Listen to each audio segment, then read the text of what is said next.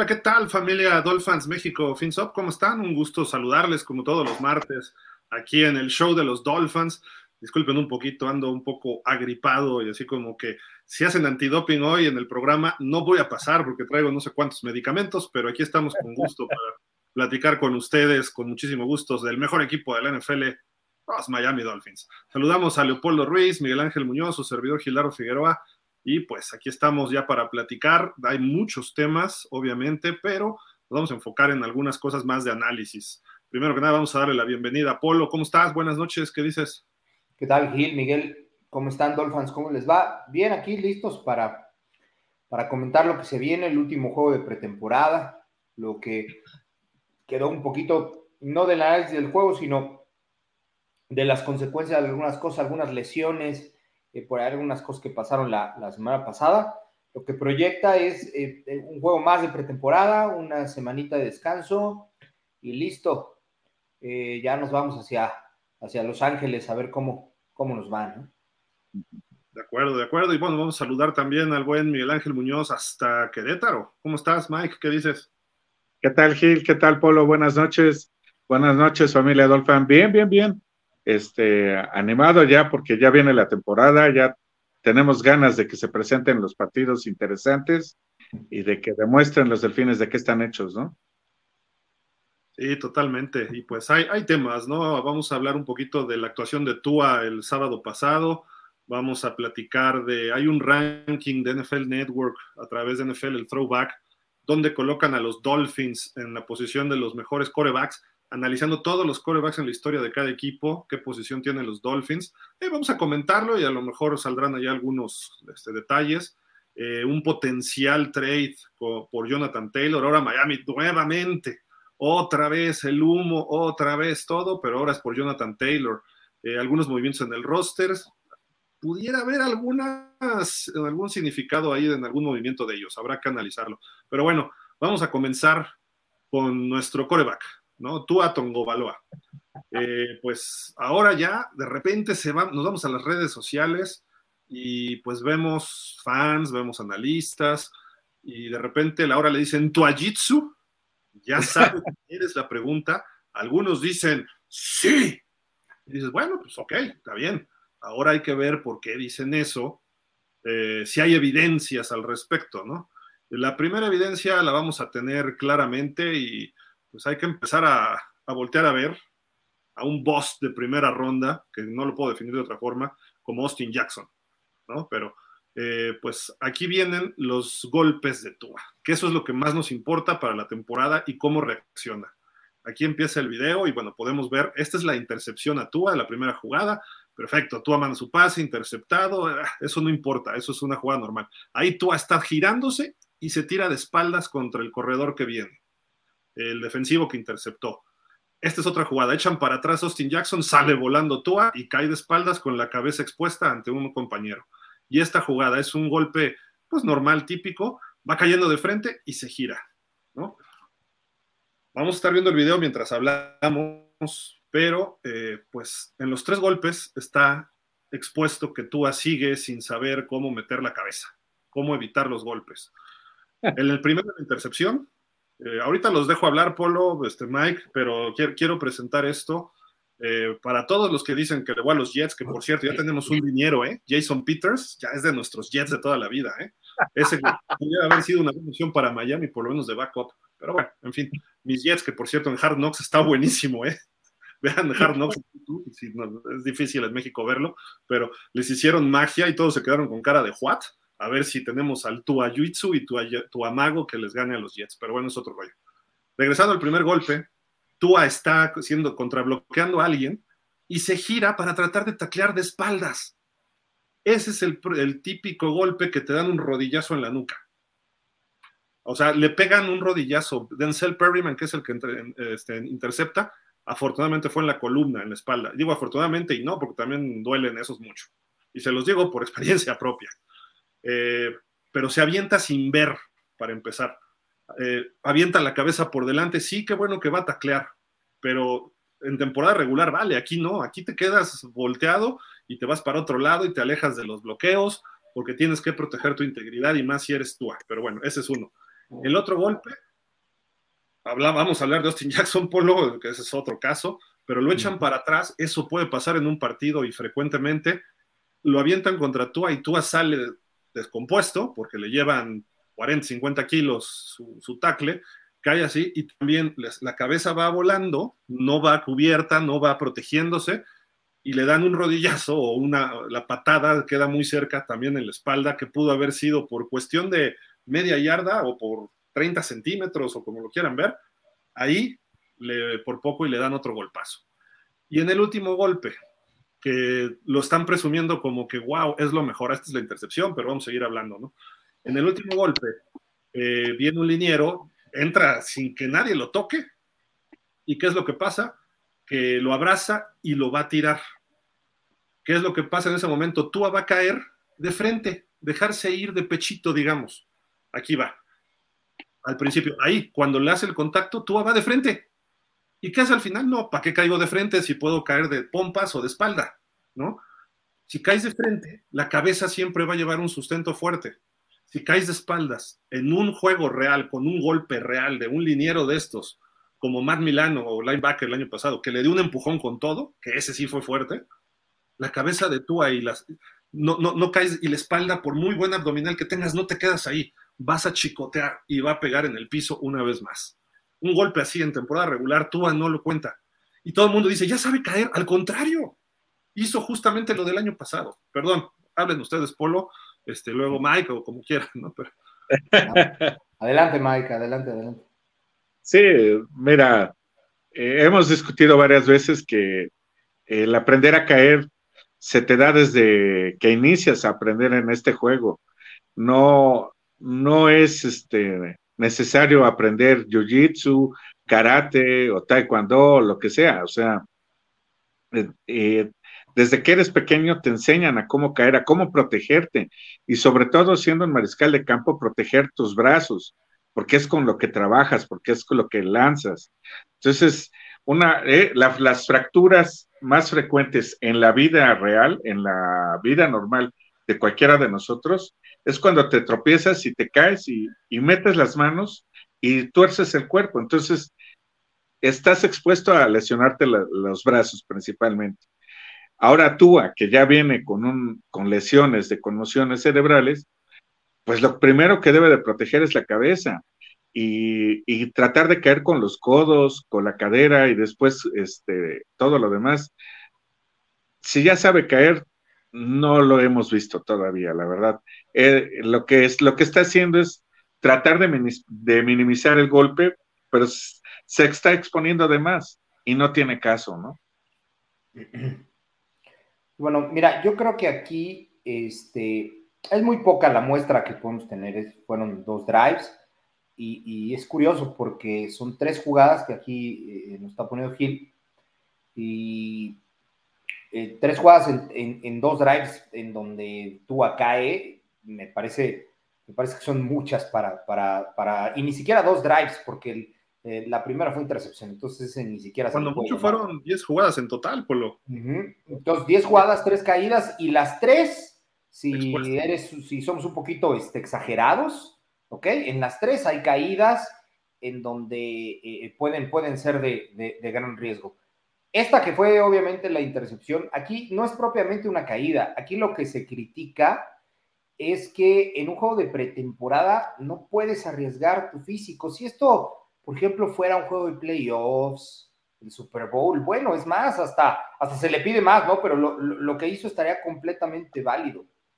Pero el hecho de que en pretemporada él esté arriesgando su, su cuerpo así, tomando en cuenta que se sabe un jugador pequeño, eh, que no puede desarrollar tanta musculatura para que no le reste velocidad, en fin, eh, es, la parte criticable. Él debe cuidarse ahí.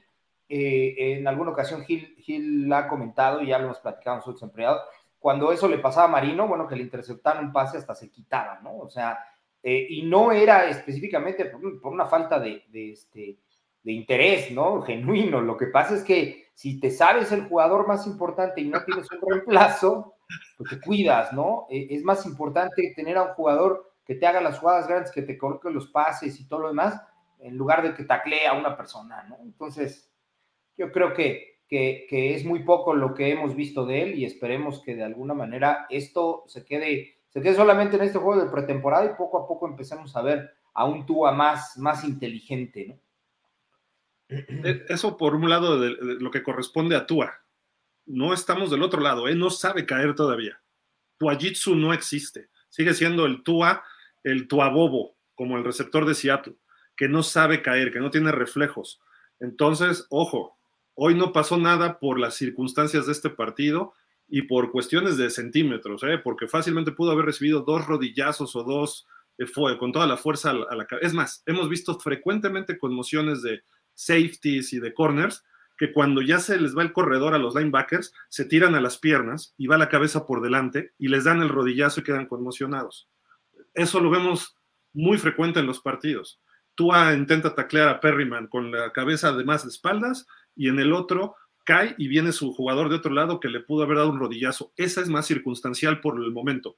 Pero ese golpe que le dan a Austin Jackson, que avientan para atrás a Tua, para empezar no es para caerse. Uno. Entonces se pone en riesgo, él se deja caer. Y al caerse le puede caer un jugador que esté del otro lado en la bolsa de protección, que hemos visto también, y le caen en la rodilla, y como no estás viendo, te caen por el lado ciego y adiós rodilla del tackle izquierdo, que en ese caso hubiera sido Terron Amster, o era un ala cerrada el que estaba ahí. Y Tua puede además pegarse con alguna pierna que viene haciendo del otro lado. Pero bueno, en fin, quien lo quiera creer, adelante. Nosotros damos nuestro punto de vista con base en análisis y en lo que hemos visto de fútbol americano. Eh, Obviamente el que sí sabe caer es mi coreback, Aaron Rodgers, ustedes lo saben, y mis Jets de toda la vida, pero pues por algo Aaron Rodgers ha durado tantas temporadas, ¿no? Entonces se aceptan las críticas, pero no con base, nada más, ¿no? Entonces, eh, por ahí estamos empezando porque nosotros tratamos de dar un análisis siempre y pues este, es lo que presentamos del equipo. Ojalá y que cuando llegue Bousa y le dé un empujón a Tua, Tua no se gire como lo hizo en la última y que caiga de frente para evitar pegarse el chicotazo. Nada más, el famoso whiplash, que cuando pegas en el piso te quedas todo como que no supiste ni qué onda, o en el caso de Tua se queda dormido, Entonces, ese tipo de cuestiones son las que hay que, hay que darse cuenta. Si queremos creer otra cosa, cada quien puede creer lo que quiera, ¿eh? Nosotros les presentamos los hechos con análisis.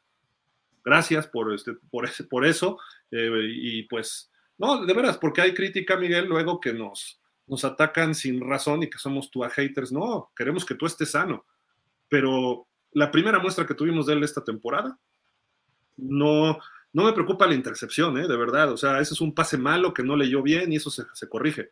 Pero no va a poder corregir el cómo caer y se los hemos dicho durante todo el año. Pero bueno, eh, hablando de Austin Jackson, el problema mayor, porque lo están poniendo de tackle derecho titular. Y aquí viene otro video de él. Una jugada es la misma de Tua, que sale disparado, pero Ahí está el tackle derecho y vean, lo echan para atrás sin problema. Un liniero de los Texans, que es el segundo peor equipo de la liga, y le llega Tua. Este es el que sale Tua disparado, si no me recuerdo. Pero vean, yardas para atrás. Ahorita nos va a decir Polo, que ya me lo comentó el otro día. Obviamente la técnica de Austin Jackson es no mala, sino lo que le sigue, ¿no? Entonces, ahí está clarísimo que Austin Jackson no tiene por qué estar de tackle derecho. Isaiah Wynn no tiene por qué estar de guardia izquierdo. Isaiah Wynn, pónganlo de derecho. Sí, claro. Mira, eh, Austin Jackson es un jugador que, si alguien analiza un poquito su carrera colegial, eh, se va a dar cuenta que fue un tackle, pues, cumplidor, de, de, buena calidad y todo lo demás. Por ahí ya comentábamos que su e, e, ese año en el que donó médula espinal, de alguna manera, este, eh, eh, le afectó muchísimo. Pero aquí en el análisis específico de la jugada, que incluso le provoca ahí una, una caída Tua, toda la técnica está mal, abre la base de una manera, este, eh, para, y pierde balance por abrirla. Los pasos de un línea ofensivo deben ser cortitos. Si vemos, por ejemplo, ahí a Robert Hunt, ahorita que Tua nos, perdón, que Gil nos dé oportunidad de volver a poner, vamos a ver con los pasos de Robert Hunt son cortitos, velos sus desplazamientos son chiquitos y cortitos, igual los de, los de Collins. Pero él no, él abre la base por completo y los hace muy, muy extensos y muy grandes y obvio va a perder balance. El lineo defensivo aprovecha eso, le hace contacto en el pecho, que es el área vulnerable del, del liniero este, ofensivo, y ahí lo controla con mucha facilidad. Y a eso le agregamos que se levanta, o sea, por la misma inercia de, que no quiere caerse, eh, su, cuerpo, su cuerpo se levanta y lo peor de todo, no es que se lastime Austin Jackson y que me perdone su familia, pero ahí lo importante es que no se lastime Tua, ¿no? Eh, y, la verdad es que lo llevan a tal grado, es un juego de pretemporada y si vemos el liniero ofensivo, baja, baja la revolución o baja el gas, por así decirlo, hacia los últimos, hacia el 20-30% del final de la jugada, baja y ya se tranquiliza, porque inclusive ve cómo suelta el pase. Pero en una jugada de, temporada, esta en temporada, el lineo defensivo eh, se lleva Austin Jackson a su casa y cargando a Tua, ¿eh? O sea, este, chico no es para la NFL, ni siquiera creo que sea motivo de o, posibilidad de tenerlo en reserva. Sí, de acuerdo, está. E, e, eso es lo grave, porque si por algo él empieza contra Bousa o contra Khalil Mack, aguas, ¿eh? Aguas, porque Tua nos dura un cuarto, no nos dura ni siquiera un partido. Y no porque lleguen ellos a lastimarlo, sino porque llegan a la velocidad que van, le van a pegar a Tua y Tua no va a saber caer o no va a saber cómo resbalar el golpe. Hay golpes que no puedes evitar, pero si lo capturan cuatro veces, de esos cuatro a lo mejor dos son golpes secos y a ver si en uno de esos no sale mal Tua. Y ahora multipliquémoslo por los cuatro primeros juegos, los Pats saben poner presión al coreback los Broncos, a lo mejor no tanto es su fortaleza hoy en día, pero eh, los, y los Bills, los Bills iban a ir por Tua. ¿Quién ha lesionado a Tua los últimos dos años? Los Bills. Mike. Eh, estás muteado, Mike.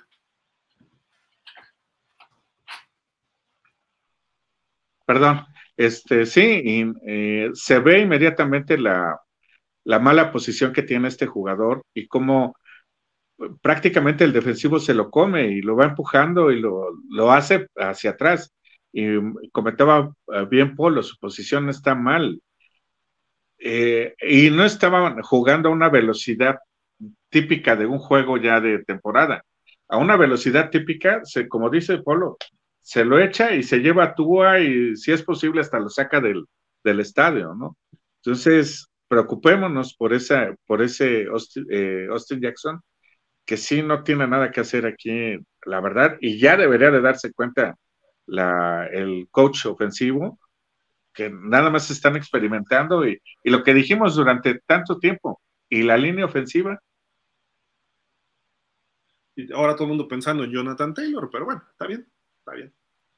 Eh, por acá, al final del partido, estas son las declaraciones de Tua, concretamente con respecto a su intercepción. La escuchamos en inglés y luego la platicamos. Um, it was just bad play. Um, it's really all it was, just just bad quarterback play there.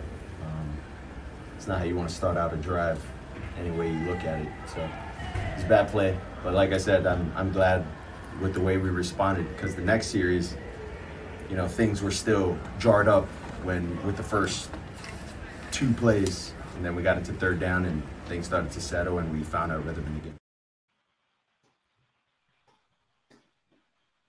Lo que dice una persona no necesariamente tiene que ver con lo que la persona está reflejando con su lenguaje corporal, con sus, con sus gestos, con sus movimientos. Tú se queda pensando qué contestar y no sabe qué contestar. Alarga lo más que puede. Eh, cuando, le cuando cometió un error Peyton Manning, Peyton Manning, sí me equivoqué porque en lugar de mandar el Omaha, mandé el Nebraska y mandé no sé cuál y ta, ta, ta, ta, ta, pero esto y después corregí. Tú se tarda 15 segundos en contestar. Fue una jugada mala de un quarterback. O sea, todos lo sabemos. ¿Qué me dijiste nuevo? No me dijo nada nuevo. Tua no sabe en qué se equivocó. Ese es, la, ese es, el problema. Eh, entonces, eso es lo que yo analizo. Eso es lo que yo veo. Lo que diga, pues puede ser cierto, puede no ser cierto, le creemos, no le creemos, etcétera. Y es cierto, no dijo nada que sea falso. El problema es cómo lo dice. Tú en, la conferencia de prensa no sabe por qué le interceptaron. No, sé si, si, es lo que ustedes perciban, pero yo es lo que percibo. Y dices, Marino se equivocaba y cuando lo apalea Jacksonville en playoffs, salió Marino y dijo, se tardó pero en hablar, pero porque estaba dolido del partido, de cómo se dio, y dijo, nunca había estado en un partido así. Le hacen otra pregunta, contesta algo rápido y dice, disculpen, se sale de la conferencia. Es lo peor, lo más lento, y Marino hablaba lento tipo Tua. Pero, sí, sí, porque Tua habla lento y es muy pausado, y eso está bien, eso yo lo respeto. Pero el asunto no es ese. El asunto es que Marino contestaba las cosas como tenían que ser rápido.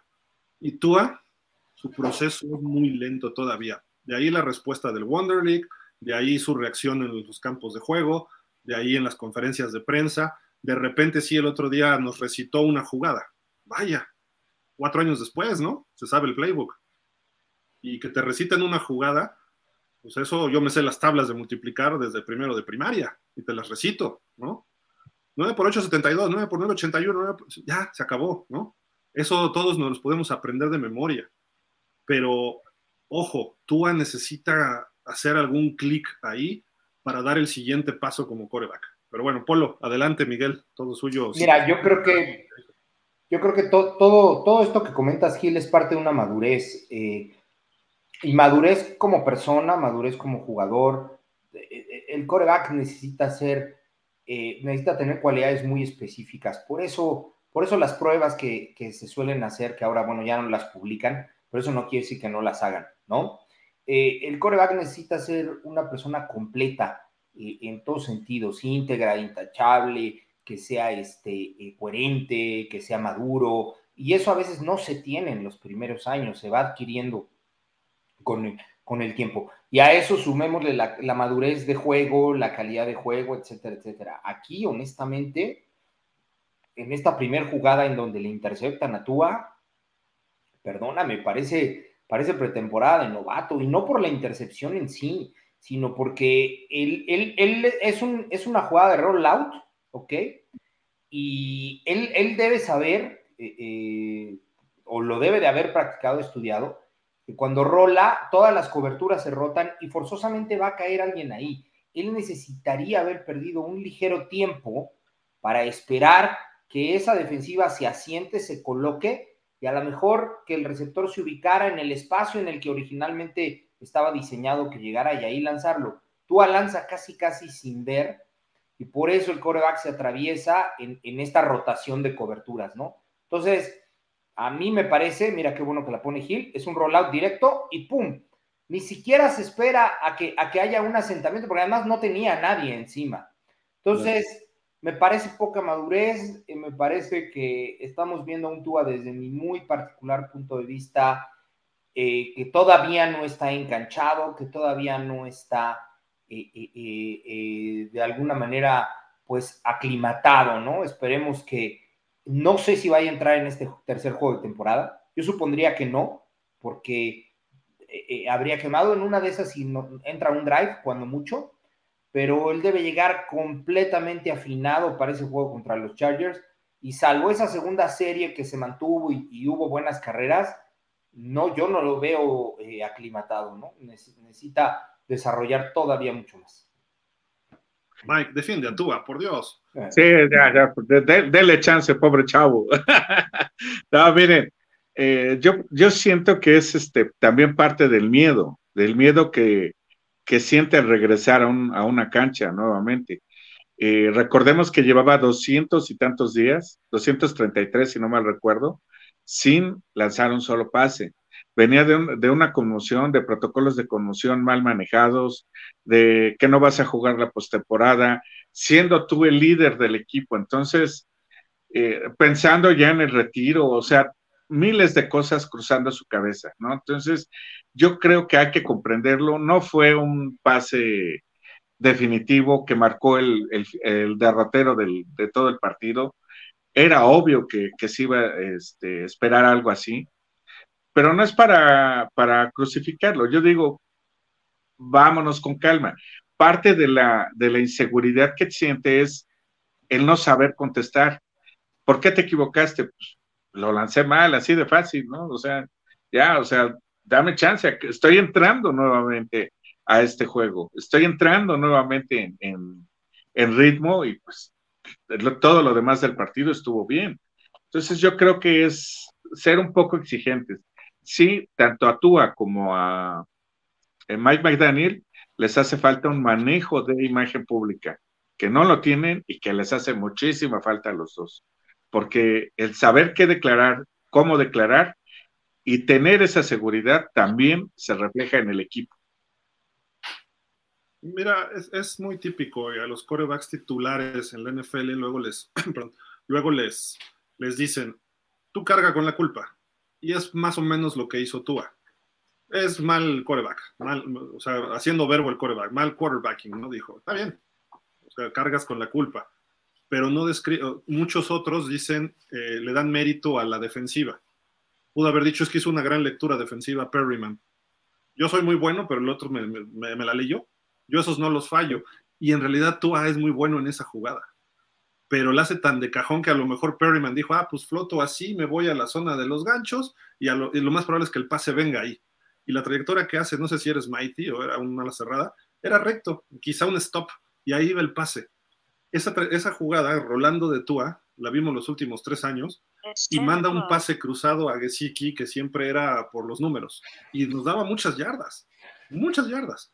Entonces digo, obviamente en, en pretemporada no lo vas a sacar. Y también Tua le faltó como que decir eso, ¿no? Es que estamos probando algunas cosas nuevas y es pretemporada, precisamente, ya. Pero se enredó el solo, tardó en decir fue mal quarterback. O sea, no estás perdiendo nada. ¿Por qué te.? Yo sé que el chavo siente.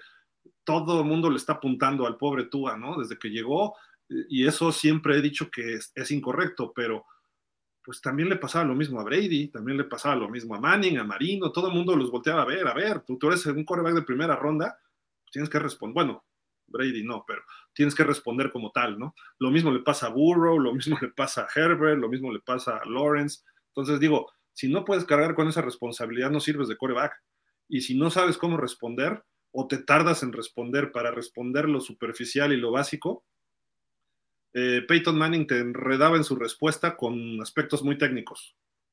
Ajá. Por eso Peyton Manning a lo mejor está, eh, era bueno, muy bueno, quizá de los mejores de todos los tiempos, pero además todavía la gente lo considera mucho más porque es que mandé el Omaha y no sé qué, y te hablaba de cosas, sí, sí, la lectura de la defensiva y luego el cambio en la jugada y la lectura original era tal y pues sí, mandé mal el pase y me interceptó. Eso es bad quarterbacking, o sea, mal quarterback.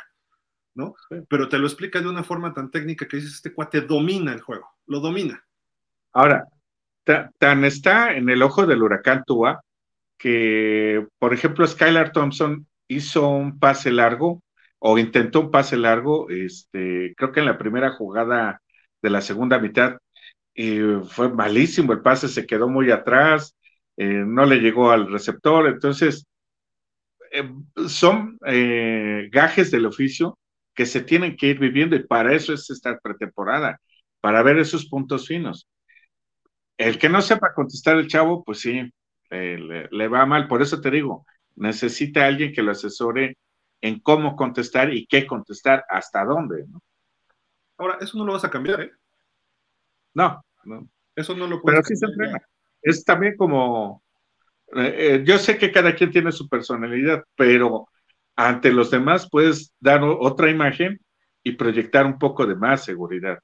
Aunque te equivoques, o sea, como cuando dicen, si te vas a equivocar, equivócate a lo grande, ¿no? Exacto. Ah, sí, me equivoqué, sí, esto, pa, pa, pa, pa, sí. Ya es pretemporada. Yo, como yo, tenía, yo tenía un coach que me decía, si la vas a cajetear, cajetea la máxima. Pues sí. ¿No? O sea, a ver, están haciendo Pancho por mi primer pase en pretemporada después de que salí conmocionado y me andaba casi retirando. Bájenle tres rayitas. Así, así, así. Con, con eso, con eso se hubiera echado a la con, bolsa. Con elegancia, o sea.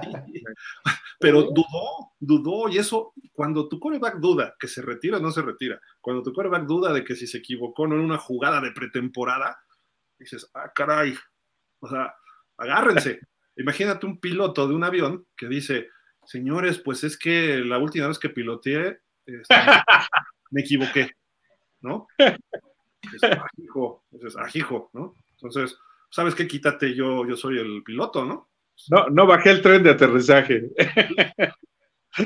Es, es, y es que, no, además, no. además sabe el nivel de, de, fanáticos que tenemos. Ya es su cuarto año en, en, en, la liga y debería saber porque él se ha, se ha, tragado todas las, o sea, ha tenido que tragar todas las críticas que, que le han venido y pero, ya pero, debería de haber desarrollado un poquito de colmillo para contestar con, pues, con, con, con, más elegancia, con, con, más este, con más dirección, más que andar dando detalle de las cosas. ¿no?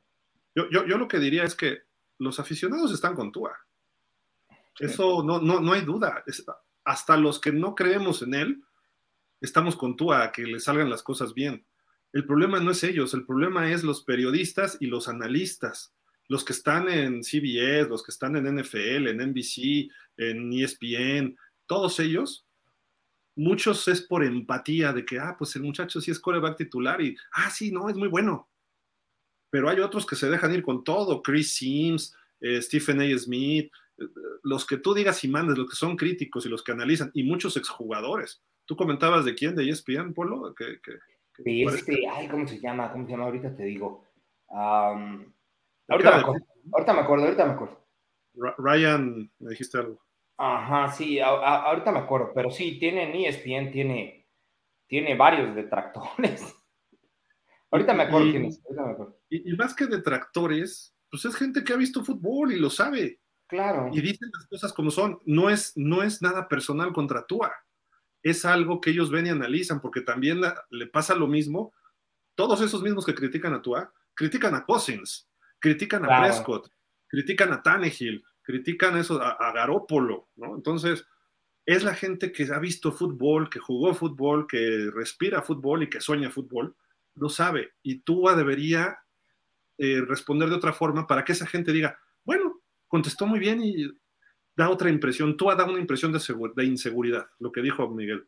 Y ese es el único problema que yo le veo. Su fútbol es aceptablemente bueno de Tua, pero lo que él refleja, eso no es lo, ideal, ¿no? Pero bueno, en fin, esperemos que Tua ya aprenda a caer y aprenda a hablar, ¿no? O sea, y que se refleje en la temporada regular y que diga, ah, sí, pues me equivoqué, pero... Y, lo que dijo después, pero después de eso, y ahí sí se acelera, porque fue lo bueno, no, es que la siguiente serie, aunque tuvimos los mismos problemas y la presión y todo, funcionó y terminamos en touchdown.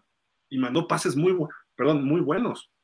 Una lectura que quedó totalmente solo Tyreek Hill, un pase que puso entre tres, que esa quizá pudo haber sido una mala lectura, que a lo mejor en otras condiciones pudo haber sido interceptado. Sí, pasa el balón así por una mano de un defensivo y le cae, no me acuerdo si era Berrios, pero es un pase muy bien con, con la puntería que le caracteriza y es a lo que respondió todo después. Y está bien, pero ahí sí se fue como Gordon Tobogán. Cuando, lo, cuando hablan de una jugada mala, se tarda. ¿Por qué? Porque no sabe en una conferencia de prensa lo que hizo mal en la primera jugada del partido. Ese es el problema. Pero en fin, eh, vámonos entonces con otros temas. Si ustedes quieren hablar algo más o... No, no, no, adelante, adelante. Pues ahora el, el humo que nos están vendiendo es Jonathan Taylor. ¿no? Jonathan Taylor. ¿Ahora, qué quiere? sí, está Digo, es buen corredor, obviamente. Va a su cuarto año de contrato, tengo entendido. Eh, pues ya, ya dijeron los Colts, este cuate y nosotros somos como el agua y el aceite, lo vamos a poner en trade. Habían dicho primero que no y ahora resulta que sí. Eh, ha estado medio lesionado, ha tenido permisos, no ha estado en el training camp, o sea, ahí está roto algo que no se va a recuperar.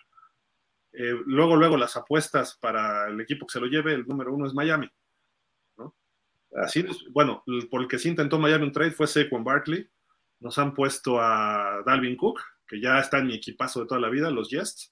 Eh, Ezekiel Elliott en algún momento, de menor medida. Y Jonathan Taylor. Nos han puesto a Josh Jacobs hasta más no poder, ¿no? Que todavía está ahí sin firmar su etiqueta. Pero él ya dijo que va a estar para la semana 1 con los Raiders. Pero Jonathan Taylor ya se peleó y ya está transferible, si queremos usar términos del panball mexicano, digo, del fútbol mexicano, perdón, el, término, que no es despectivo, ojo. las primeras personas que jugaron fútbol en nuestro país fueron panaderos y eran gente inglesa en Pachuca. Así de que, al contrario, hay que estudiar historia para entender por qué se les dice así.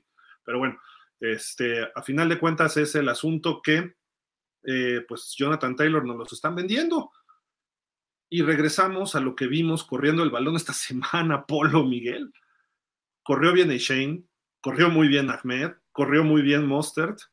Ok, la defensiva de los Tejanos, el segundo peor equipo de la NFL, un equipo en reestructuración y reconstrucción prácticamente, que está iniciando desde cero. Pero se vio bien, Miguel. O sea, ¿necesitamos a Jonathan Taylor? No, no, no. Nos están utilizando, como siempre, como trampolín, como diciendo, miren, ese equipo me, desea, eh, me están ofreciendo. Yo quisiera jugar con Miami, pues sí, pero eh, del, dicho al hecho hay mucho trecho y yo creo que eh, somos el trampolín ya preferido, ¿no? Como de muchos jugadores para decir, este, pues si no me quieren, me voy a Miami, ¿no? No, no se trata de eso.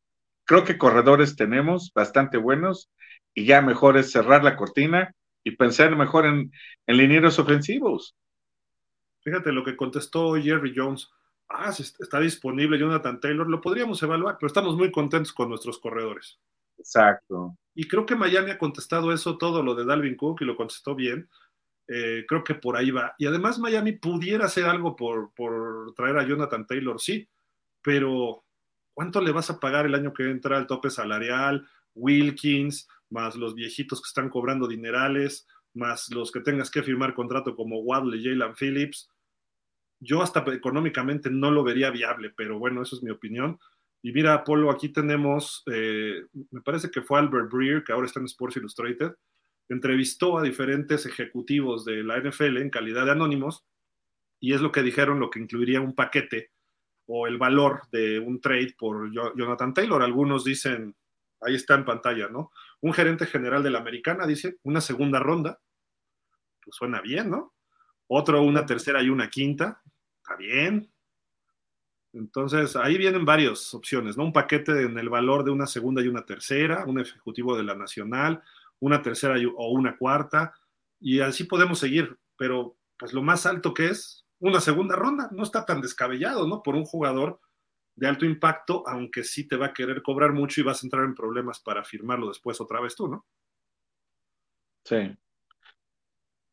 ¿Y qué vas a hacer después con, con Ahmed, que realmente se vio excelente en este partido? ¿Y qué vas a hacer después con, con todos los demás corredores que también tienen calidad?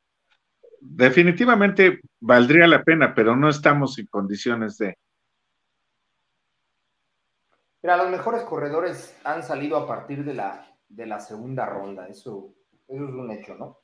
Y, por ahí hay casos excepcionales de, equipos que se han animado a, seleccionar en primera ronda a un corredor, y eso es porque tienen eh, una carrera eh, colegial de, suma, de sumo impacto, ¿no?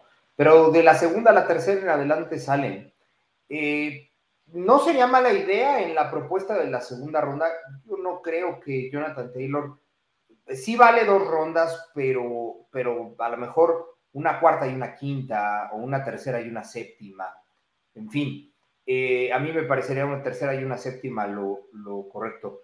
Lo preocupante aquí no es las propuestas que se hagan o, lo que eh, trades tentativos puedan, puedan generarse lo preocupante aquí es que siempre pongan a Miami como un este, eh, latente o como un potencial eh, eh, equipo que puede querer, querer a un corredor. Entonces, pero, pero no es porque nuestro backfield esté débil o fuerte. O sea, cuando hablan de que, de que el corredor puede estar, o de que Miami puede estar interesado en el corredor, lo único que hace es demeritar a su backfield al, que tiene actualmente, e, e, independientemente de que pudiera o no sembrar confianza en los jugadores que en ese momento se tienen, eh, me parece que no está bien, porque eso habla de que, de que se considera que, el backfield está mal. Pongo como ejemplo, si quedara libre un receptor, difícilmente se habla de que se vaya a Miami, porque se sabe la solidez que se tiene con Tyreek Hill, con Waddle y con las pequeñas piezas que se añadieron de Braxton Berrios, Chosen, eh, Cedric Wilson que ya se tenía, etcétera. Cuando queda un receptor libre, difícilmente se menciona Miami como opción. De la misma forma, la frontal o algún rusher o algún linebacker externo, o después de haber adquirido a, a Jalen Ramsey, difícilmente se habla si un corner queda libre que se puede ir a Miami. Pero esta situación del corredor me sigue pareciendo que, que los demás equipos desconfían del backfield que tiene Miami digo, no es el estelar, quizá ni sea un top ten, ¿no? Y en eso podemos estar de acuerdo. O no, no lo sé, pero eh, a final de cuentas no está tan descabellado tener jugadores veteranos como Mostert y Jeff Wilson y tener un novato que promete mucho y tener una combinación de un jugador de tipo Gaskin o tipo Ahmed. Eso creo que no, no, no pinta mal. Pero traes a Jonathan Taylor. En tres temporadas, aquí tenemos sus datos, la primera, de novato, fue titular, titular perdón, en 13 juegos de 15 y tuvo 1.169 yardas, un promedio de 5 yardas por acarreo.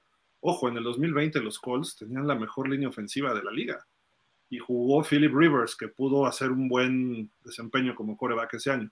En el 21 fue líder corredor del NFL, jugó los 17 partidos, tuvo 1.811 yardas, 18 touchdowns, promedió 5.5 yardas por acarreo, 106 yardas y media por, por partido, o sea, fue fenomenal esa temporada y todavía seguía más o menos armado ese equipo. Me parece que ya estaba ahí Carson Wentz. Eh, ¿Y por qué hablo de los corebacks? ¿Por qué? Porque el juego aéreo también ayuda, o el juego terrestre ayuda al aéreo, o el aéreo al terrestre, ¿no? El año pasado solo jugó 11 partidos y tuvo un promedio de 4.5 yardas por acarreo. Sufrió algunas lesiones, me parece algo del hombro, pero bueno, tampoco es nada del otro mundo, pero no es que llegue, no sea, o sea, ya llega con alguna lesión. ¿no? Este, es como el Elliott, si lo traes, lo tienes que traer, lo tenías que traer para ciertas cosas específicas por las lesiones. Dalvin Cook ya traía algunas lesiones. Pero si comparamos a Dalvin Cook con Jonathan Taylor, pues Dalvin Cook era mucho mejor. Más consistente, cuatro temporadas o cinco de mil yardas, sí más veterano, estoy de acuerdo. Pero bueno, ahí está el dato, pero la pregunta es, si llega Jonathan Taylor, ¿ya vamos al Super Bowl? Digo, eh, y, lo, digo en serio, aunque suene como broma, ¿no? ¿Es el jugador que nos falta para ir al Super Bowl? No. No, definitivamente no. El jugador que nos falta para ir al Super Bowl es un quarterback elite y yo lo he dicho desde el momento en el que tuve el privilegio de entrar a este programa. Eso sí, sí. Pero Polo, el, el roster actual, ya olvídate de tú, a Skylar y Mike White, lo que sea. Vamos a suponer, Miami es un equipo que debe, debe estar en playoff, es la palabra, debe estar. ¿no? Pero con este equipo podemos, estamos en playoff y tú a sano y todo funcionando más o menos. Entonces, ahí sobre eso, llega Jonathan Taylor y es, es el diferenciador para ir al Super Bowl. Taylor Luan o Dalton Reisner, sí. Por lo menos final de conferencia. Okay. Final de conferencia. Porque le daría. vale la pena traer a Jonathan Taylor. ¿Mande usted? Entonces sí vale la pena traer a Jonathan Taylor. No, no, yo digo que eh, si, se incorpora Taylor Luan o Dalton ah, entonces, entonces sí seríamos contendientes, por lo menos a la final de la conferencia americana. Porque eso le daría, si el backfield se ha podido ver ligeramente, recordemos que es contra los Texans, pero se ha podido ver ligeramente bien o consistente, esa es la palabra, consistente. Entra Ahmed, lo hace bien. Entra Gaskin, lo hace bien. Entra Monster, lo hace bien. Entra Chain, lo hace bien. ¿Ok? Si a eso le añadimos esas dos piecitas en la línea ofensiva, este equipo va a tener una, una ofensiva de mínimo 30 puntos por juego. Así de simple. Y Jonathan Taylor no. O sea, Jonathan Taylor hace lo que puede hacer a Chain o lo que nos ha estado demostrando Mostert o, o inclusive el mismo Salvón Ahmed, ¿no? Sí. Tú, eh, igualmente, creo que a Change tiene ganas, tiene ímpetu y es un chavo que se va a destacar. Y en ese ímpetu eh, puede comerse yardas y puede demostrar que puede dar la, esas cinco, el promedio de cinco yardas que te da este corredor. Fácil. Entonces, eh, yo creo que no nos hace falta y como dice Polo, los diferenciadores estarían en la, en la línea ofensiva. Eso sí nos hacen falta corten al babotas de Austin Jackson, ya. Ya, ya cuesta muy poquito, es su último año, Gil, o sea, no sé si vaya a ser el roster, incluso con esto que estamos viendo, no sé si vaya a ser el roster. ¿eh? No. ¿Para, qué, aunque sea el salario mínimo de novato de cuarto año, pues, ¿para qué le sigues invirtiendo ahí? El caso de Noah Binogini es otra cosa. Mi muchacho, tu muchacho. Este pero, pero fíjate, lo vemos, lo palpamos, se ve en las repeticiones. Y si este cuate sigue en el próximo partido, aunque sea de pretemporada, yo digo que ya fueron demasiadas oportunidades. Entonces ya, con la pena, gracias, ¿no? Y, por si fuera poco, es el lado ciego de Tua. Que su posición original era tackle izquierdo. Pero bueno, en fin. Claro. Digo, Austin Jackson se le puede apreciar, se le puede querer, llegó en mejor forma física este año, pero pues que te ganen a siempre temporada, tú siendo un veterano de cuarto año, no, no, habría que analizar quién estaba en contra, ¿no? Pero no, no sé, habría que ver de los Texans quién era. Que los Texans, obviamente, su defensiva es bastante buena con la llegada de Demico Ryan, pero pues es el pretemporada y no sabemos hasta qué punto va. Ya no está JJ Watt, ya no está ya Devion Clowney, no está Cushing, no está ese equipo, no está Vince Wilford, que eran otras épocas, no. Estos cuates están en una reestructuración, entonces no es. Creo, creo que el novato Will Anderson, él, él, sí creo que se nota algo, es un linebacker, ¿no? Pero fuera de ello, los demás parecen jugadores promedio del NFL, ¿no? De, los Texans. No, no es de meritar ni mucho menos, a lo mejor alguno desarrolla su talento y en dos años va a haber estrellas ahí. Pero era para que Austin Jackson lo dominara sin problema. ¿no? no fue. Entonces ahí está el problemita, pero en fin.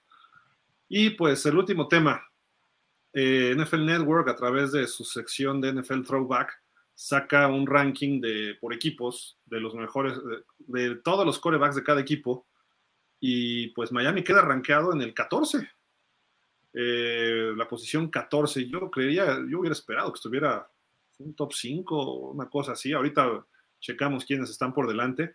Y los mejores corebacks es Marino Grisi y el tercero, Javi. Demo, diles a todos, ya ven, se los dije, tan es coreback de Miami después de los dos grandes, ¿no? Entonces, quien diga lo contrario, pues está hablando contra todos los expertos de NFL Network y contra Javi. Así de que es el tercer mejor, mejor coreback de los Dolphins, según esto. Por ahí se menciona Pennington y se mencionó, déjenme ver, creo, que nada más.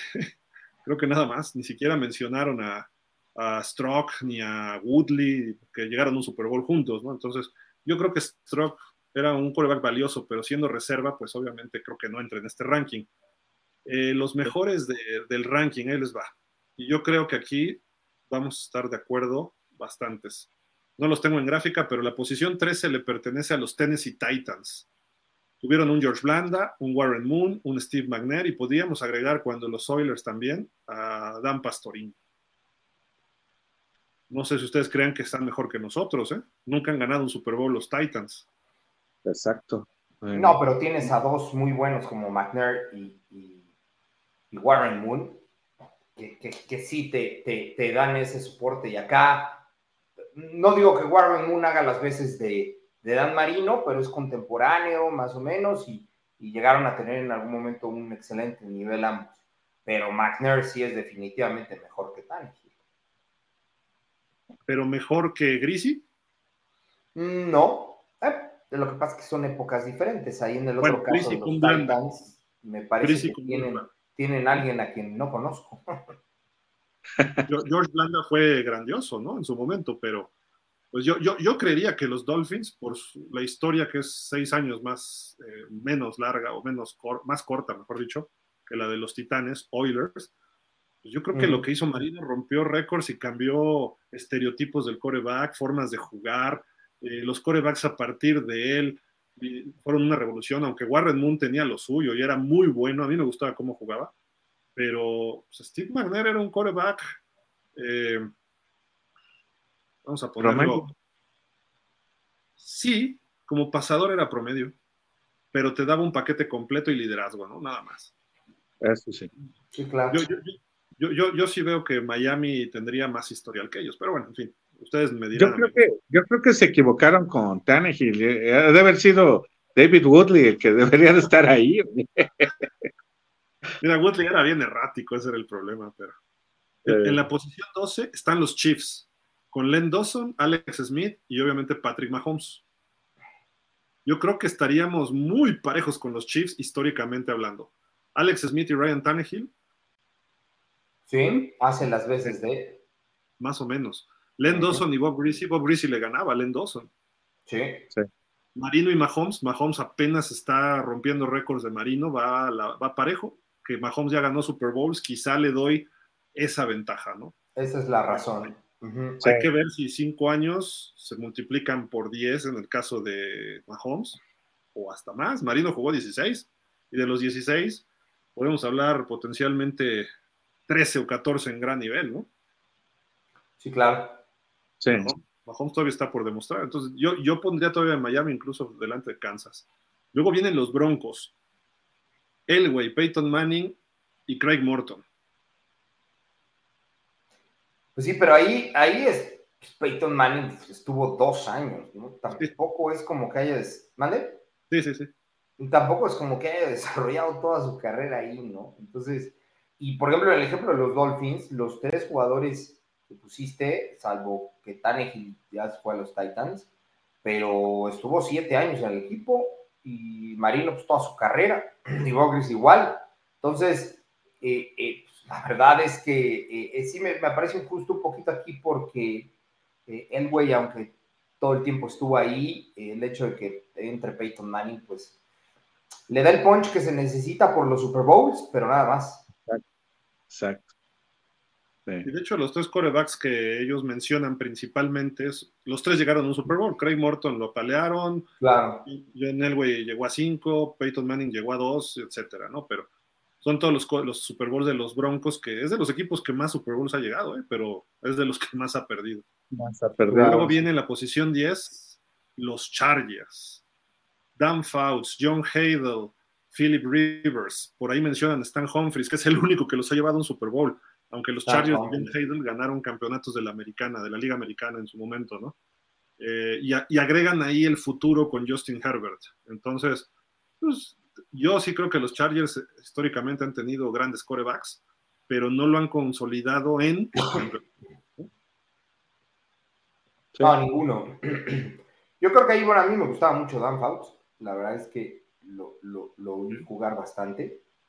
Este, y si esto lo, si, esta, si este mismo ejercicio que estamos haciendo ahorita aquí, eh, lo hiciéramos en unos 10 años, ahí van a meter a Justin Herbert, segurito. Segurito. Entonces, este, eh, sí, dos corebacks de muy buen nivel, aunque Philip Rivers jamás ganó nada trascendente. Luego, en la novena posición, están tus Pats de toda la vida, Mike. Con Tom Brady, seguramente. Drew Bledsoe Principalmente hablan de Tony Eason por ahí. Ah. Y vale de contar, ¿no? Pero digo, pues obviamente Brady va a levantar ese grupo, aunque Bledsoe era muy bueno también, ¿eh? Sí. Sí, sí, sí. Es raro que no lo hayan puesto más allá del top 5, ¿eh? Para, para algunos amantes de, de, de, este deporte, estos deberían ir en el 5.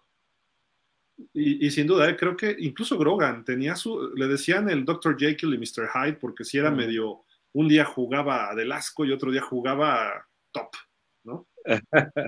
y podríamos agregar a Tony Eason que una temporada él, era el coreback titular y llegaron al Super Bowl, pero Grogan le entraba al quite a veces, ¿no? Ya veterano Grogan. Entonces digo, puede ser. Eh, y, obviamente hay que poner a Mac Jones y a Cam Newton y todos esos grandes corebacks de los Pats, ¿no? Pero bueno. Grogan fue quien nos ganó esa final de conferencia del 85, ¿es correcto? lo jugó Tony Eason. Ah, Tony Eason, correcto. Y Tony Eason empezó el Super Bowl y lo sacaron y entró Grogan y le fue igual o peor contra los Osos, ¿no?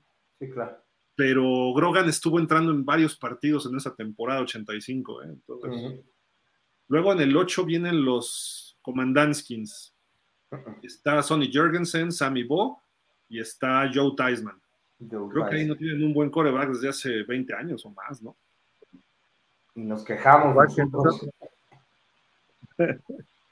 y ahí Joe, Joe Tyson se vengó horrible con, con nosotros. La verdad. Quizá. Yo, yo, creo que Miami podría estar adelante de ellos, ¿eh? Sí, sí, sí, sí. Eh, es que por mérito nada más fueron los dos Super Bowl que ganó con Tyson, ¿no?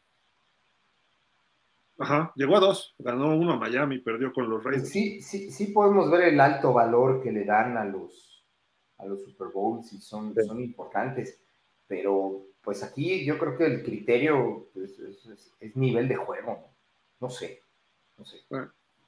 Luego viene una historia desde 1933, los Steelers. Obviamente sus dos mejores corebacks han sido Bradshaw y Big Ben. Ponen ahí a Cordell Stewart, perdón. ¿Bien? No, no, Jamás en la vida. Podrías hablar de Neil O'Donnell, Tommy Manders, Mark Malone. O sea, pues no, creo que ahí sí son dos corebacks. Digo, Pittsburgh es el que más Super Bowls ha ganado y eso tiene un valor. Tanto Bradshaw en su momento rompió ciertos, no rompió récords, pero tenía estadísticas altas, era un líder. Big Ben es estadísticas altas. Eh, creo, creo que tiene sentido, pero en siete yo, yo hasta los pondría un poco más adelante, pero no pongo a Cordell Stewart, pero bueno. No, Neil O'Donnell estaría en ese lugar si hubiera ganado el Super Bowl, e incluso sin ganarlo, estuvo en él. Sí. Y Cordell estaba, pero como receptor. Claro, exactamente. Entonces, este, eh, eh, finalmente este, este, esta estadística es de coreback, ¿no? Entonces, eh, pues debería de estar ahí extendido Don en el lugar de, de Cordell Stewart. Sí. Luego vienen los Raiders. Ponen a Ken Stabler, a Darryl LaMonica y a Derek Carr. No, Creo bueno. que podrían Ah. agregar a Tim Plunkett sin problema. Claro. Claro. Sí, Él- es más, él fue el que los llevó a los Super Bowls.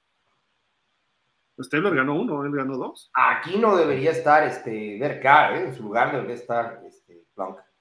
Se- sería Sí. como los también mencionados, ¿no? Aquí Derek Carr es, es, es el Tannehill de los Raiders, es así de simple. Ok. Pues sí. Que me perdone, Javi. Ay, discúlpanos, tenías toda la razón. Luego, bueno, vienen quinto los Cowboys. Claro, Ponen obviamente a. Stovak y a Troy Aikman. Y como tercero ponen a Romo. Pero hay que recordar que pasó por ahí Craig Morton, que los llevó a un Super Bowl. Estuvo en sus primeros tiempos Don Meredith.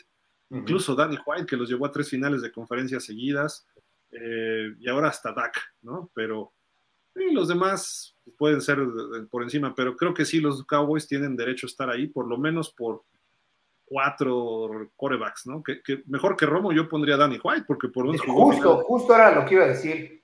Danny. White era mucho mejor que Tony Romo. Sí. Sin duda. Pues ahí en cinco están los Cowboys, en cuatro están los Rams. Ponen a Roman Gabriel, Ujú. no me acuerdo su nombre, era de los viejitos de los Rams, a Kurt Warner, y pues, ¿quién más podría estar ahí con los Rams? Pues mira. Stafford, es- que ganó el Super Bowl. Anda. Pues sí, pero yo aquí creo que los ponen muy arriba, Gil. Salvo porque este viejito del cual no nos acordamos su nombre haya hecho maravillas y sea líder en algo. pero Yo creo que los ponen muy arriba. Este equipo era para estar en el 10, 12, a mi parecer. en nuestro lugar, por ahí. O en el nuestro. Luego de los Rams vienen tres, obviamente los Niners, ¿no? Que Claro. puedes hablar Montana y Young y estás hablando ya dos de los mejores de todos los tiempos. Eh, puedes hablar después de John Brody, Que también puede ser bastante interesante, ¿no? ¿Y quién más podríamos agregar? Pues nada más. Eh, pues no sé. Kaepernick, Podría ser, pero no ganó el Super Bowl, digo, lo perdió. Aquí no está discusión, ¿eh? La verdad es que tienes a, tienes a dos de los mejores, a mi parecer, al, a- al, al top 2 o por muchos el top 1, que es Joe Montana, y Steve Young, que, que la verdad es que es un jugador fuera de serie, ¿no? Entonces, este sí no hay nada que juzgar, eh, está en el número, el número 3, sin lugar a dudas. Sí. Eh, el número dos, están tus calls de toda la vida, Polo. Con Peyton Manning, Johnny Unitas y, Andrew, Luck. principalmente. Sí, merecidísimo este lugar. Johnny Yu era, era un fuera de serie, un espectáculo verlo jugar. Peyton Manning, ni se diga, este es el, este rey del pre-snap. Eh, eh, una mastermind, diría eh, Tony, en, el fútbol. La verdad es que de los jugadores más inteligentes, con mejor adaptación. excelente, excelente Peyton Manning. Y Andrew Locke, que tenía una carrera, a mi parecer, muy, muy encaminada hacia por lo menos ganar un Super Bowl y con un talentazo que, que podría haber estado en nuestras filas si hubiéramos aplicado el Sock for Luck, pero este, eh, finalmente creo que este 2 es merecidísimo, eh, sobre todo por, por, por Johnny Unitas y, y, y Peyton Manning. Pero, perdón, no, no estaría en el 2 los Steelers. ¿No se lo merecen más los Steelers? No, por Johnny Unitas, no. Bueno, quién sabe, porque Terry Bradshaw, pero Terry Bradshaw, y, y lo ha comentado Gil en otras ocasiones, eh, fue buen jugador más adelante en su carrera, era muy errático al principio. Sí. Los Super Bowls eran, eran parte de un gran equipo y de la cortina de acero, no era Terry Bradshaw. Sí, creo que el diferenciador con Pittsburgh podría ser Andrew Locke contra Cordell Stewart o cualquier otro de Pittsburgh que tú digas.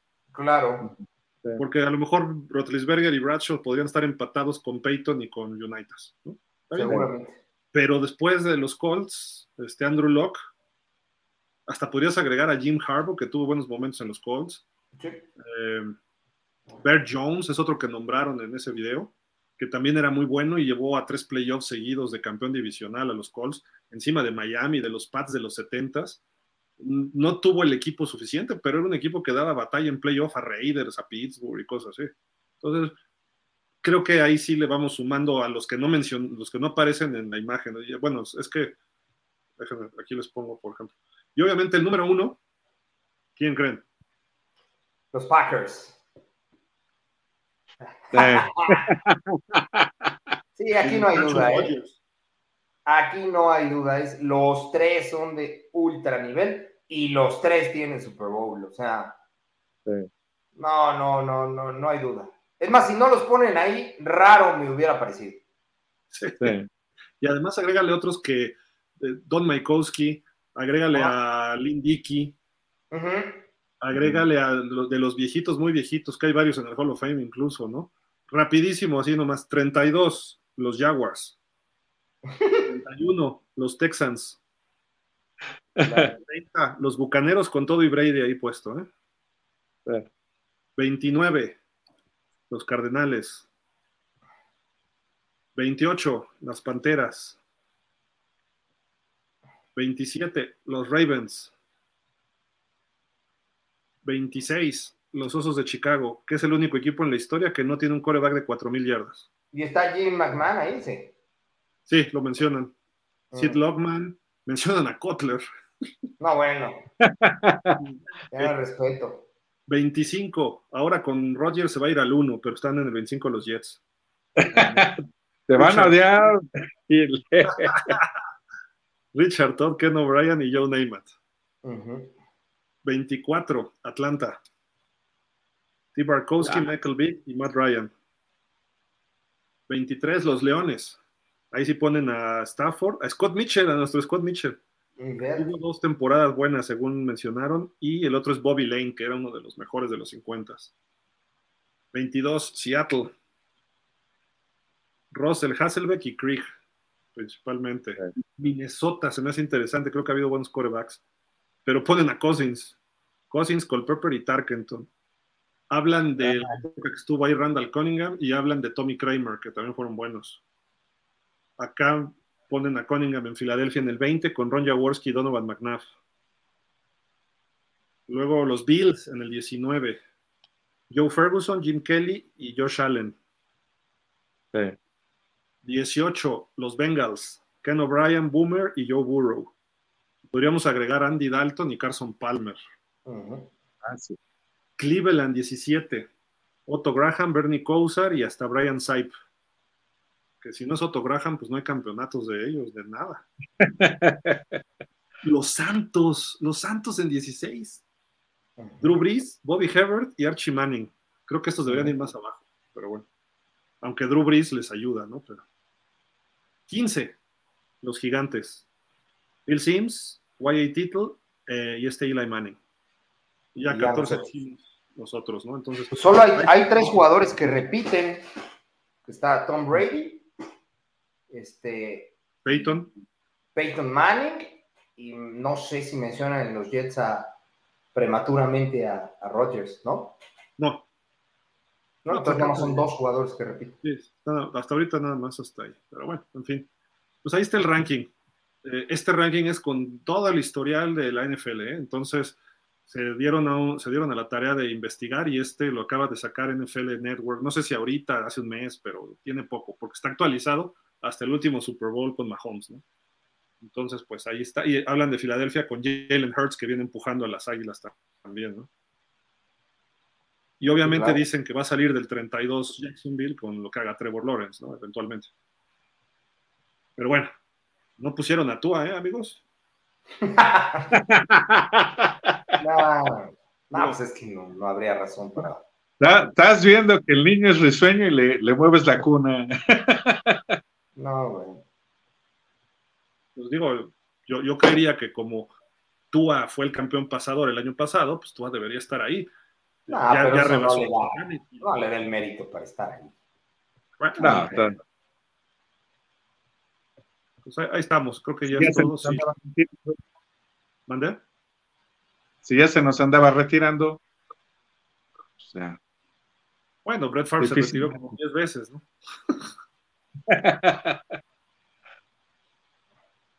ok, pues vamos a darle con los comentarios, ¿no? Que hay bastantes, ¿no? César Thomason. no, no, no, empieza Alejandro Contreras, acá está. A ver. Les aguanto un ratito porque si ando así todo como que. Alejandro Contreras, buenas noches, Dolphin. Siempre es un gusto escucharlos. Ahora sigue la telenovela con Taylor. No, mejor que se ocupen de la línea ofensiva. Claro. Mil veces. Justo, justo. Ahí viene Arrabal Chosno, dice, buenas noches a todos los Dolphins, Miguel Gil y Polo. Un poco de lesiones trajo las Pues sí, estamos, este Jones, ¿no? Estaba, Robert Jones lo lastimaron y no sabemos de Chain todavía, ¿va? ¿Qué, trascendencia hay? Parece que va a estar listo hasta la temporada regular, algo así leí en algún lado. Es que lo, lo azotaron en una y otra le cayó un jugador en el mismo hombro. Claro. Entonces, yo, yo cuando vi que lo azotaron, dije, ah, caray, y sí se levantó y como que se agarra, pero parece que hubo otra jugada más, ¿no? Entonces, Nelson Mellado dice, buenas noches, Dolphins, México, saludos. Igual, Nelson. Renato Díaz dice, ay, está. Dale, dale, dale, dale. Ah, esta cosa se traba. ¿Ustedes lo ven? Sí, dice, la verdad es que siento mucha incertidumbre en la división. No descarto que los Bills se la lleven y que los Dolphins y Jets den el batacazo o que los Pats den la sorpresa. Excelente año por venir. No, no, no. Enrique Valencia dice, Taylor, opiniones. Ya las dimos, ¿no? Ya. Dijo, dijo que sí, bueno, dijo que sí. Yo digo que, ¿Tú, Mike? No, que no, ya, ya, ya. Ese ya, esa novela ya está muy leída, ya vámonos. A ver, si la pregunta fuera, ¿me quedo con los 11 millones de dólares que me quedan en el, en el salary cap o me traigo a Jonathan Taylor y los gasto? Prefiero gastarlos. O sea, no, no me estoy trayendo ni, a Taylor, ni a Taylor Luan ni a Reisner no dejo esos 11 millones en la congeladora, me, traigo a alguien. Claro, pero es que así como se ve, eh, parece que Greer no los quiere gastar y ni se trae a Taylor Luan, ni Taylor, ni nada. Entonces ya mejor, este, mejor que diga qué va a hacer con esa lana, ¿no? Mira, hay dos contratos, y nada más aquí un breve paréntesis, hay dos contratos que nos están generando un hoyo gigantesco y que nos impiden hacer estos movimientos que queremos. Emmanuel Ogba y Cedric Wilson. Esos dos, es más, esos dos jugadores son 200% prescindibles. Si mañana se van del equipo esos dos, el equipo sigue igual. No hay trascendencia porque hay fondo atrás de ellos, hay, hay este, un soporte de sobra sólido. Braxton Berry es de un juegazo o me parece que lo está haciendo bien. ¿Juegas o no? Lo está haciendo bien. Este, y esos dos nos están consumiendo eh, eh, gran, gran, gran dinero por negociaciones de hace eh, uno o dos años que, nos están haciendo un hoyo. Yo puedo casi asegurar, sin temor a equivocarme, que de no estar esos dos, ya estaría por lo menos Taylor Luan o, o, Reisner con nosotros en el roster, sin duda. Y ahorita no estaríamos dudando tanto para traernos a alguien, o hasta hubiéramos traído a Alvin Cook pero no les dieron corte a tiempo. Lo ignoro por qué, ¿eh? la verdad. Yo, creo que va, como dice, se puede ir de aquí a media temporada. Le están dando mucho juego ahorita en la pretemporada para que regrese, se, muestre y a ver si a alguien le interesa, ¿no? Creo yo que por ahí va lo de Ogba. Eh, y de, de, Cedric Wilson estoy totalmente en desacuerdo contigo. Es mi muchacho.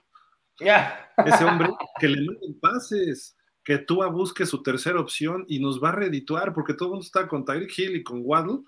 Cedric Wilson, así como que sí que el año pasado hubo cantidad de jugadas que estaban desmarcados y tú aneciando con Tyreek y con Waddle y con Tyreek y con Waddle. Si abren el esquema, vamos a ser todavía más peligrosos y creo que Cedric Wilson es el tercero mejor receptor del, del, roster, creo yo. A lo mejor Chosen Anderson le da batalla, a lo mejor. Pero Chosen Anderson te dura dos partidos, luego se pelea con alguien, echa culpas a su coreback, se sale, se disculpa, regresa otros dos partidos. Es como era Preston Williams. Mm. Claro. No lo sé, no lo sé, no lo sé. Como que se bloqueó esto, pero ahí estamos.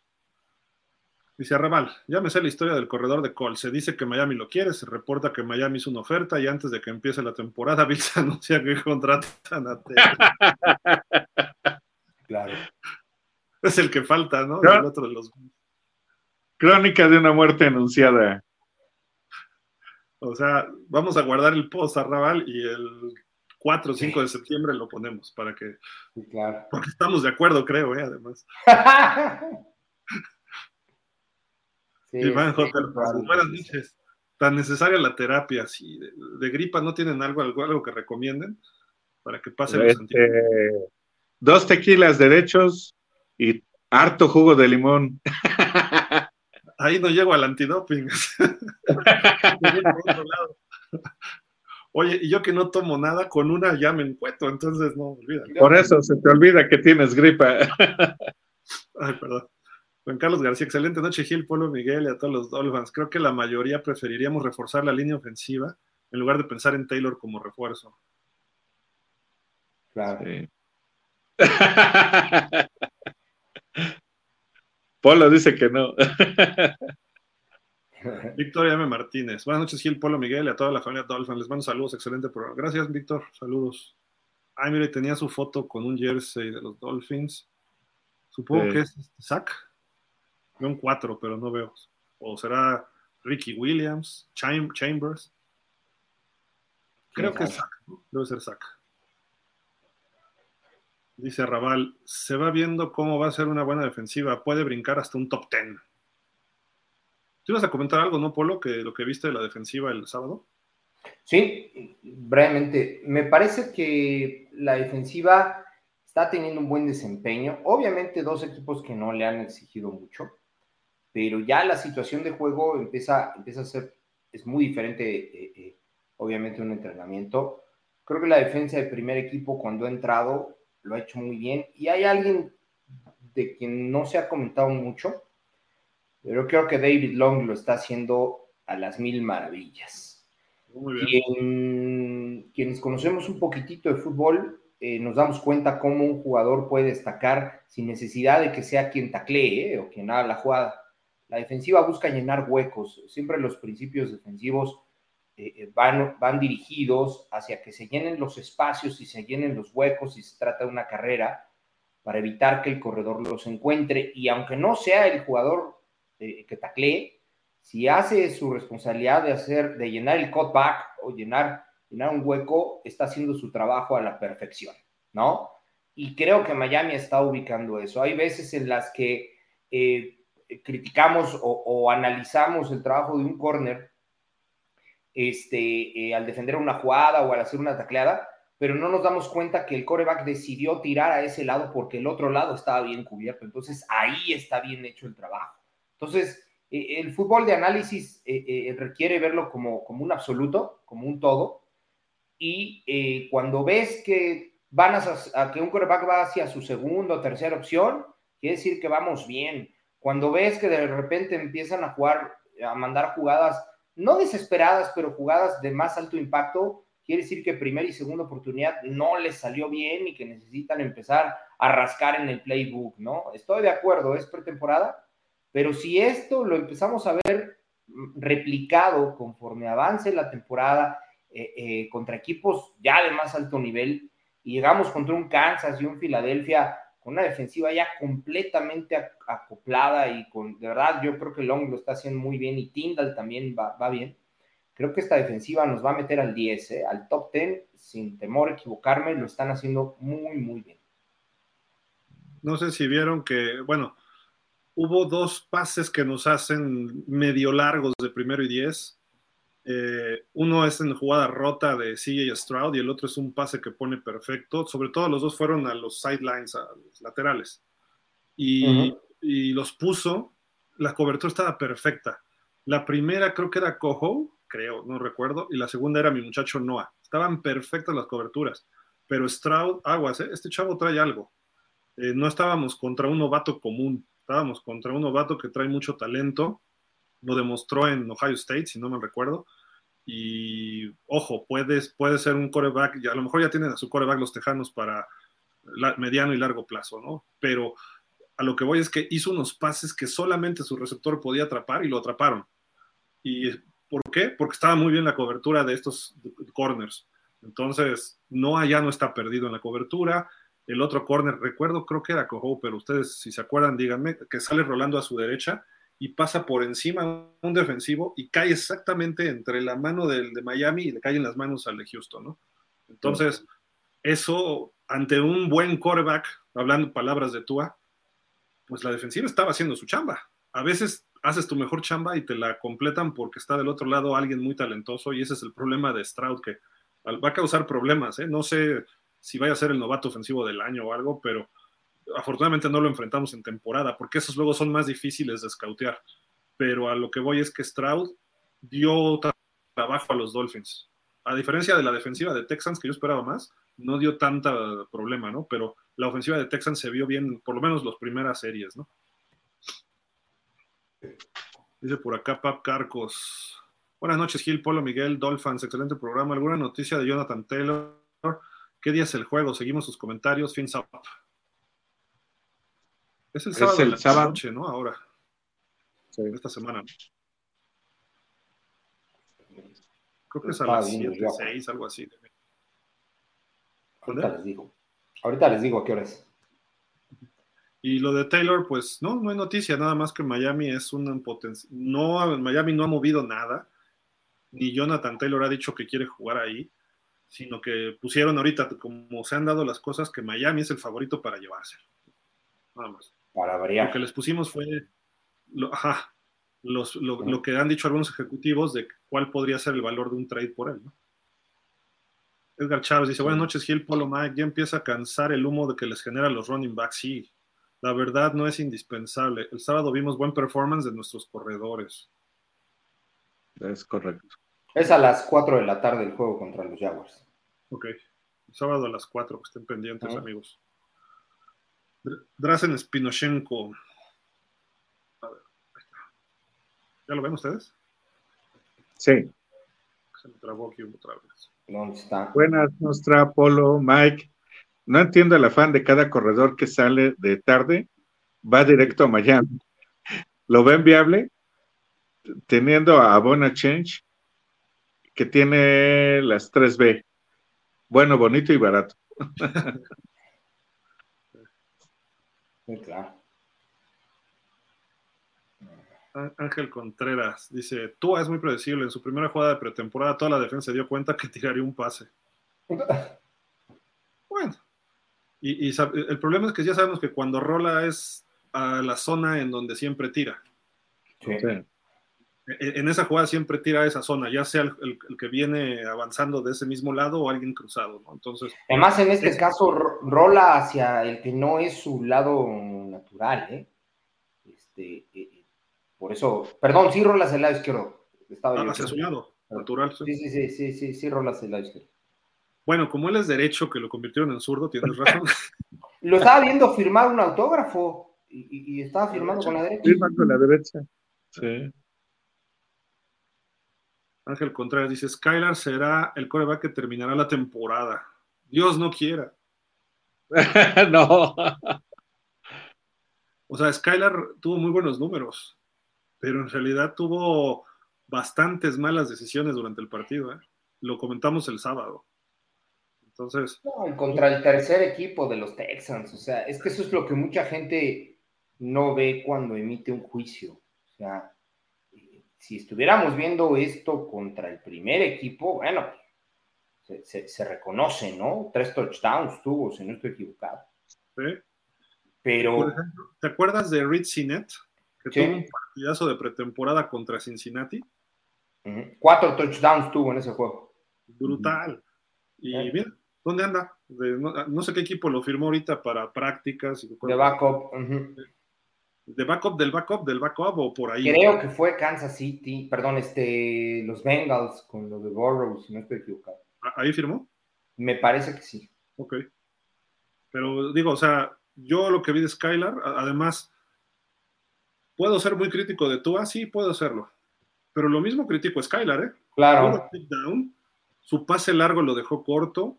Este, los tres touchdowns, el último touchdown, si analizamos el pase, cómo lo lanza, lo lanza mal parado, lo lanza lento, retrasado que la ventaja es que llevaba 10 yardas de ventaja Braxton Berrio sobre el back defensivo, porque la cobertura estaba más que rota por el tercer equipo de los Texans, un back defensivo que seguramente ni se va a quedar en el NFL.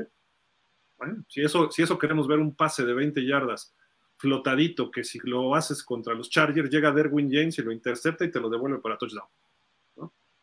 O sea, esa es la diferencia de un juego de pretemporada contra un equipo titular.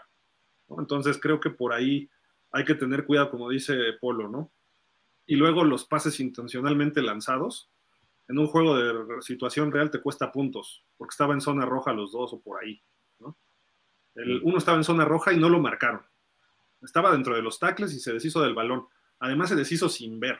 Eso termina en intercepción y en touchdown porque lo mandó además hacia afuera. El otro lo manda hacia donde no había nadie y estábamos por ahí de la 35-40, más las 10 yardas y la pérdida de down, tuvimos que despejar. Eso hubiera pasado en un partido de temporada regular, pelas. Y luego algunas decisiones que fueron pases forzados. Y dicen, es que completó unos pases fenomenales al centro. Esos los hace Tua. Y mejor. y mejor, Tua es el más certero en esas zonas. Es que la, la fortaleza de brazo, pues si quieres, tiene más que Tua, pero lo puso el balón donde tenía que ponerlo Hubo una con Cedric Wilson, hubo otra con... Es más, puso dos o tres pases muy malos al centro. Uno se estiró el receptor y no lo pudo bajar, y el otro sí hacen un atrapadón, no me acuerdo qué receptor, creo que fue Crackcraft. Lo baja y todavía consigue más yardas. Un coreback te pone así el, muchos receptores estelares, ven un pase hacia el centro y no van por él.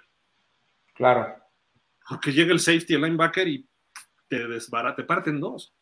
Entonces, Skylar no está afinado. No, no, trae la puntería fina desde el training camp, la pretemporada y en este juego. Que Houston haya sido una pachanga, no es problema de Skylar, lo sé. Y Skylar no tuvo un juego, o sea, era para que tirara cuatro de touchdown, era para que no tuviera ni siquiera casi uno o dos incompletos, en fin. Vean lo que está haciendo Aiden O'Connell de los Raiders. O lo que está haciendo, y es novato si no me recuerdo, igual que el de Cleveland, el segundo, este Dorian Thompson Robinson, algo así, tiene un nombre compuesto, apellido compuesto. Llevan una super pretemporada y son novatos jugando contra el tercer equipo de los rivales. Sin intercepción, el de Thompson Robinson en tres partidos. Aidan O'Connell estará, le jugó bien a San Francisco, sí, la defensiva dos o tres. Creo que hasta jugó un rato Garópolo y luego él. Además está usando el número cuatro de Derek Carr, o sea, sacrilegio en Raiders. Pero si, vamos a hablar de Skylar, pues hay que abrir los ojos a otras, este, a otros equipos y qué está pasando en la liga con los corebacks de segundo o tercer equipo alrededor. Sí, Skylar tres touchdowns sin intercepción, 120 puntos de rating, falló ocho pases contra los Texans. Es como si no hubiera habido casi nadie enfrente, ¿no? Pero bueno. Francisco Javier, y, y, además todo el mundo, es que vean qué pases hizo. Repito, son los que hace Tua. No hizo nada distinto a lo que hace Tua, ¿eh? Skylar. Francisco Roland, buenas noches, saludos amigos Dolphins. Pap Carcos, Miguel, conmocionaron a tu muchacho White. ¿A quién subieron? Sí. es tiempo de empezar a buscar un mejor backup. ¿No creen? Ah, teníamos ahí movimientos de roster, ¿no? Que no mencionamos. sí, sí, es cierto.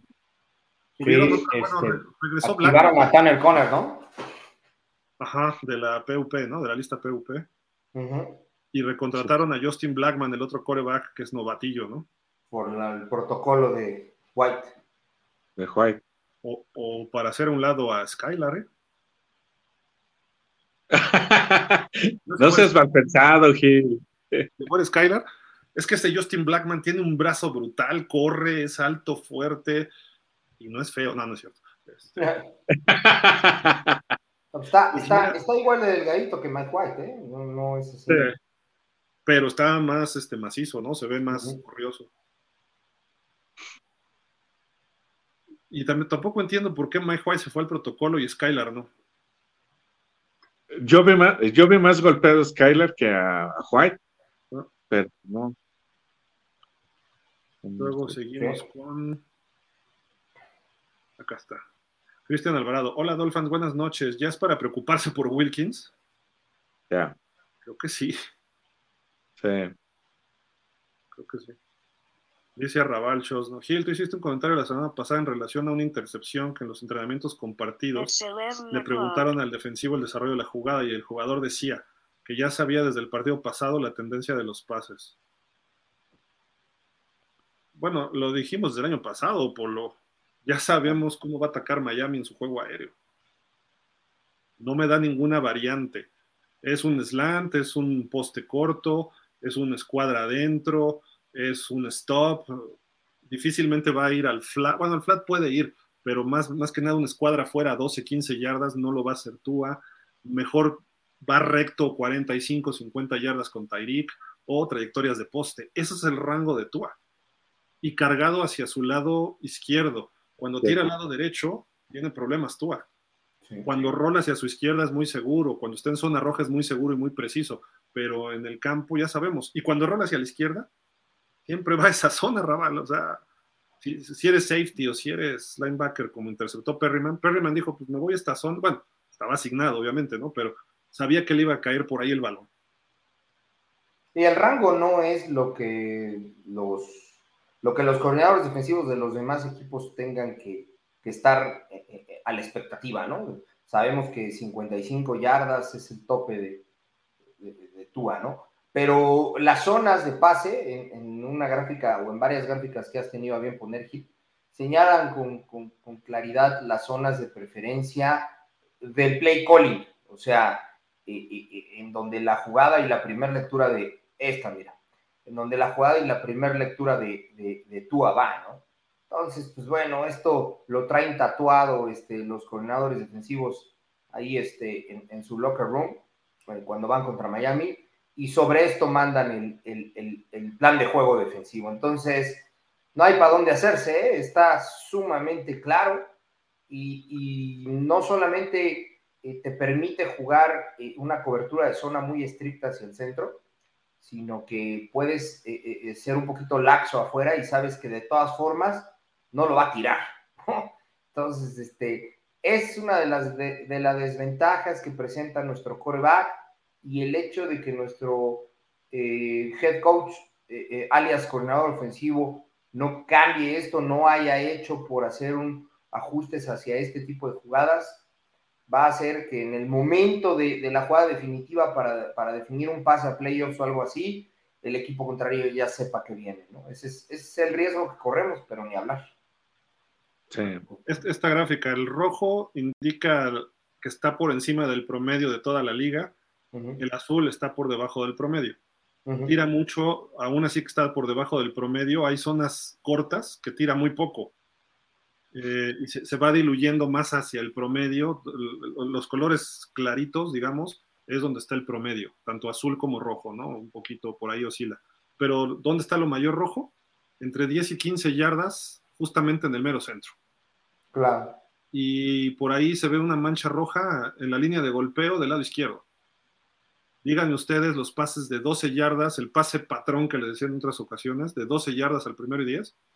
Azul del lado derecho este, tirándole al promedio y tiene por ahí una franjita muy tenue roja y también azul muy clarito. O sea, está muy en el promedio Tua en esos pases, porque no son su fuerte.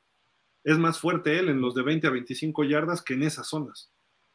Entonces, y sobre todo dentro de los números. Exacto. Y de, su lado izquierdo, ¿no? Ajá, además cargado. Ve, por ejemplo, los pases cortos del lado derecho. Están muy, muy... Este... Sería, sería interesante eh, tratar de buscar, aquí sería, sería, sería muy interesante, tratar de buscar esta misma gráfica de los corebacks contra los que se vaya enfrentando Miami. Este, porque, bueno, nos daría la comparación y nos daría el parámetro para, poder este, eh, eh, checar. Y al mismo tiempo, si en algún momento entra White o, o, o, Skylar Thompson, tratar de ver estas gráficas de esos otros corebacks y ver cómo están, la, la diferencia es tan radical, ¿no? Eh, de uno a otro. No se necesita mucho para, para saber que así va a ser. Sí. De acuerdo. Estoy viendo que se nos metieron varios comentarios de, spam, cosas así. No, no les hagan caso. Hola, yo soy del gobierno de, de África. Mándame dinero y te, te, lo devuelvo con intereses. Estaba, necesito una pareja, no sé qué estoy, estoy viendo. o el clásico, ¿no? De ya te ganaste, este. a mí me llegó una vez uno que decía, oye, este, necesito eh, transferir eh, 500 mil euros, pero pues necesito una, eh, eh, porque voy a vivir en México, ¿no? Entonces necesito una cuenta que me permita tenerlos y, en gratificación te dejo 100 mil. ¿Dónde firmo? De dólares desde Nigeria. Dame tu cuenta bancaria, se iban a meter o algo. Y le dije, está bien, este, le dije, nos vemos en Suiza, ahí en Zurich, y ahí abres, una cuenta a mi nombre, y de ahí te doy tu parte y yo me quedo con la mía. Me dices cuando estés en Zurich y yo llego. no. bueno, sigamos, vamos a darle velocidad porque ya estamos tarde. Dice Francisco Roldán, Roberts es el mismo que tú, no sirven para estar en la NFL, es más, ni en la UNEFA caben. ¿Cuál Roberts? ¿Quién es Roberts? No, yo creo que se, se, equivocó. ¿No es este el, Blackman? No, se llama Justin Blackman. No sé cuál Roberts. No, yo creo que se equivocó. Eh, Iván Hernández dice, ¿por qué no contratan a nadie de la línea ofensiva? Es lo que se necesita. Empieza otra novela con una posición que no necesitamos. ¿Están felices con la línea? Lo han dicho repetidas veces todo el año, o sea. Dice por acá Jürgen Max, a mí me preocupan los centros altos de Connor Williams. La segunda jugada de Tua y Shane es casi un safety por el mal centro y otra con Skylar que casi pierde el balón. Eso no es nuevo. Es la pasada, en la pasada pretemporada se habló que Williams tendía a centrar alto y sigue con esos detalles. Solo que el segundo creo que fue ya este Fini, ¿eh? eh sí, no, no era Connor Williams, era otro. El primero sí, pudo haber sido safety de atrás, touchdown pudieran haber matado a Tua en lo que controla. un, mal centro te ocasiona muchos problemas. O en un pase rápido, que son los que acostumbra Tua, te rompe el ritmo. Sí. Porque es un timing muy preciso. Tua en formación escopeta, si hace un slant típico de él, ni siquiera se echa para atrás, desde ahí mismo se planta, se gira y lo suelta. Entonces, si tienes que brincar y das dos pasos, ya se rompió el timing tiene que ajustar y buscar otras cosas y a lo mejor ya te entraron y tiene que salir rolando, correr, arriesgarse. Es un problema en el centro alto o algún sobre todo alto. Sí, claro. Mario Benavides Gaitán dice, tenemos dos antidolfans, uno se llama Gil y el otro se llama Javi. ¿Qué ole? Yo no soy antidolfin, soy pro Jet, por favor. Uno se llama Ross y otro Greer. Me pareció un audito increíble o cualquier adjetivo calificativo que Tua, quien venía de una lesión de cadera grave, ¿quién más lo podría contratar? Ah, como, como backup serviría muy bien en otro equipo, ¿no? ¿Tua? Sí. Dice, si no los antidelfines son los antidelfines Greer y Ross. Y el peor es Greer, ¿eh? Que Ross a lo mejor se equivoca, pero es lo que decía, si te equivocas, se equivoca, te lo grande. Se gana multas, sanciones y todo, porque intentó hacer algo por el bien del equipo. Pero Ross parece que no. Dice Francisco Rolán, el que se equivocó es haber llegado al NFL sin ser un mariscal competitivo. Pues sí. ¿Kyler o Tua? Dice Mario Benavides, pensé que lesionarían a Tua de la cadera en un futuro. Ok. Dice por acá Gerardo David Bojorques. Tú era un jugador que me gustaba mucho, pero ya no se preocupen, el siguiente año llega Cal- Caleb. Caleb. Por favor, ¿dónde No firmo? pongan esa melodía Polo, porque No, no, no, no. ¿quién lo no. va a Yo- aguantar, por Dios? Yo, si este jugador llega, sí, vendo mi coche y mi casa para irme todos los juegos allá. eh. Ah, es que para mí es, es- Mira, he visto, he visto, he tratado de ver algunos juegos incluso completos. Hay una página que los repite, eh, eh, o donde está, están los archivos de los juegos. Es un espectáculo, el chavo, de verdad. Sí está muy canijo. Al equipo el que sea que llegue, lo van a ver, va a ser, va a ser una estrella. Va a ser una estrella. Mira, si, si llega Caleb a Miami, dejo de irle a los Jets. Con eso les digo todo. no, güey. Cristian Flores. Tengo tres boletos para el 10 de septiembre. ¿Gratis o los estás vendiendo, Cristian? O sea, que- no va a faltar el que ahora te caigo. Cállate porque son 200 dólares. Ah, no, no traigo. Imagínate.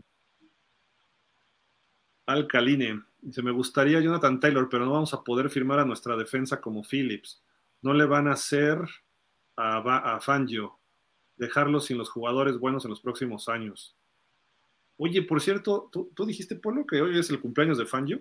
Hoy es el Ah. cumpleaños de Vic Fangio, 65 años, y ahí en una pequeña entrevista que dio en, en- en la página, bueno, en Twitter de los Delfines sale, este, dice cómo a pesar de su edad le encanta coachar con, o estar con coaches jóvenes. A ver, vamos a cantarle las mañanitas. Ustedes Estas son las mañanitas. Mañanitas. Oye, al que no felicitamos fue a Polo, que cumple 75, ¿no? El sábado cumpliste, ¿no? Hombre, eh, cumplimos uno, uno antes del quinto piso, todavía estamos, todavía estamos chavos. Ah, entonces este año le vas a San Francisco. sí, exactamente. Aplicaría. Muchas gracias. Felicidades, Polo. No, Felicidades. hombre, muchas gracias, Mike. Muchas gracias. Mario Benavides Gaitán. Ay, espérame, otra vez está traba. Ahí está. El menos culpable es Tua. Eh, tiene sus responsabilidades, ¿eh? Su parte de responsabilidad. Pab Carcos. Gil, ¿cómo viste al muchacho de Javi? Si le están dando más tiempo a Skylar, es posible que lo esté considerando el coreback 2, ¿no? Y en el próximo juego veremos al coreback 4 por el protocolo de White, ¿no? Pues no, ay, no sé. No, no sé si lo libre, ¿no? Este, Justin Blackman. Pues mira, la verdad es Digo, que White que libre el protocolo y juegue un rato, ¿no? el coreback 2 para la temporada va a ser muy fortuito, este, o más bien va a de por- depender de cosas fortuitas. Es decir, Sí. va a ser inestable, a veces será White, una semana será Skylar, depende de la semana de entrenamiento, quién esté o quién no esté lastimado, en fin, o sea, yo creo que va, va, a, ir estar, va a ir estar jugándose ese, eh, rolándose más bien ese puesto, va a estar arriba, va a estar abajo, eh, porque la verdad es que los dos tienen, tienen un nivel similar. Yo sigo considerando mejor a White, ¿ok? Sobre todo porque eh, eh, viene de haber, de haber este, jugado y haber casi sido contemplado como primer equipo, pero pues tampoco dudo que con esta fragilidad que ya le vimos, es pretemporada y está en el protocolo de conmoción, este, eh, pueda, pueda desempeñarse, ¿no? Parece ser que eh, el fantasma de las conmociones está ahí en, los delfines, ¿no?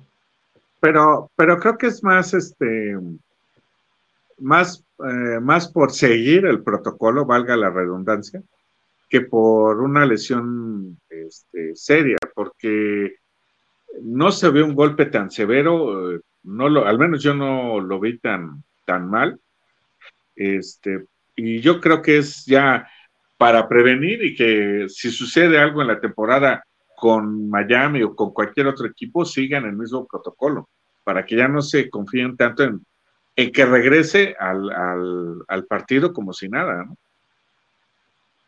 Sí. Claro. A, a, Skylar lo sacaron del juego. Alguien dijo, a ver, vienes al protocolo y hasta hizo cara como que, ¿qué traen? O sea, ¿qué les pasa? Pero regresó, entonces quiere decir que pasó el protocolo bien. Y a Mike White sí le cayeron, pero como que se cubrió y no, nunca vi que le pegaran. Ahora, no sé si fue en algún entrenamiento que se conmocionó después del juego. Puede ser. O, el protocolo, no sé si allí, no sé si entrenaron el domingo, pero a lo mejor ayer eh, sufrió algún golpe en el entrenamiento, quién sabe, ¿no? Eso sí, no sé. No, no, no vi el reporte, perdonen, pero no lo vi. Es que han dado muy dopado con estos medicamentos. Oye, eh, de veras, este y, y ese estilo de, lanzar de, de, Skylar, ¿no será que se que lo están acostumbrando al esquema de McDaniel y no al revés, no ponerle un esquema a Skylar? Pues es que en teoría debería entrar en el esquema, ¿no? el año pasado Teddy Bridgewater así, podría manejar ese sistema y lo hizo bien cuando jugó un ratito con Cincinnati. Y, cuando tenía ganas. Sí, si, hubiera estado sano, si hubiera tenido ganas de, mantenerse en el equipo, creo que no lo hubiera hecho mal. hoy lo vemos como, como un villano, pero pues, no es tan malo Bridgewater en ese sistema, en ese esquema. Y Skylar, pues el año pasado lo estaba aprendiendo pero las características de Skylar no cuadran ni con Bridgewater ni con Tua, era más parecido Bridgewater a Tua. Entonces, qué bueno que se adapte y que lo empiece a hacer, porque Miami no puede cambiar de esquema cuando cambias de coreback. También eso ha sido un motivo de las derrotas. Y no por el coreback, sino por los demás jugadores. No te enojes. un mosquito, un mosquito. Pero bueno, yo, creo que Skylar le falta todavía bastante. Mike White yo también me quedaría de segundo con él, pero ya vimos que tampoco va a durar. O sea, nos puede pasar lo mismo del año pasado. Tua se lesiona, entra Mike White y lo lesionan a la primera y Skylar va a hacer lo que pueda con lo que tenga. Y eso no es suficiente para Miami este año. El año pasado pues, salimos más o menos, pero este año no va a ser suficiente. Y dice Alcaline, pero pienso que si con Taylor, que con Taylor sí podríamos proteger a Tua más porque la defensa va a pensar más en parar el juego terrestre. Ese es un punto muy importante. Que lo mencionó Polo desde Dalvin Cook. Zap Carcos. Polo, ya denle un zap Debe ir por Taylor, hasta para disminuir el golpe mediático de las contrataciones de Cook y de Elliot, ¿no crees? Y creo que Taylor, por su edad, tiene más que aportar a Miami. Sí, sin duda. Él, fue un jugador, él fue el jugador que debimos de haber seleccionado en contra de, perdón, en vez de Noah Novini. Estaba ahí disponible eh, cuando, cuando seleccionamos a Noah y ya después, bueno, lo, tomaron los Colts, pero originalmente eh, olía a delfín este, este, este chico. Discúlpame, hizo lo correcto Grier. Mario Benavides. acuerdan de Robert, Griffin III que lo descuartizaron? Espero que no pase algo parecido con Tua. Fue, tremendo. Fue un abuso del coach, ¿no? Que lo, que lo llevó al extremo. Es, eso dicen de Mike Shanahan, pero en realidad fue el necio Griffin, ¿eh? Mike Shanahan lo quería tener en la banca en un juego de playoffs, si no me recuerdo, contra Seattle. Y dijo Robert Griffin, yo juego, yo juego. Y ah, lo que yo recuerdo es que dijo, firmo mi responsiva, digamos, de que yo me hago responsable, y pum, que por ahí se le va la rodilla otra vez, ¿no? Puede ser, aunque ahí el coach sí debe de haberse impuesto y decir, pues querrás jugar, pero mi obligación eh, como coach es tratar de cuidarte y no entras. No lo sé. Habría que haber estado ahí para saber.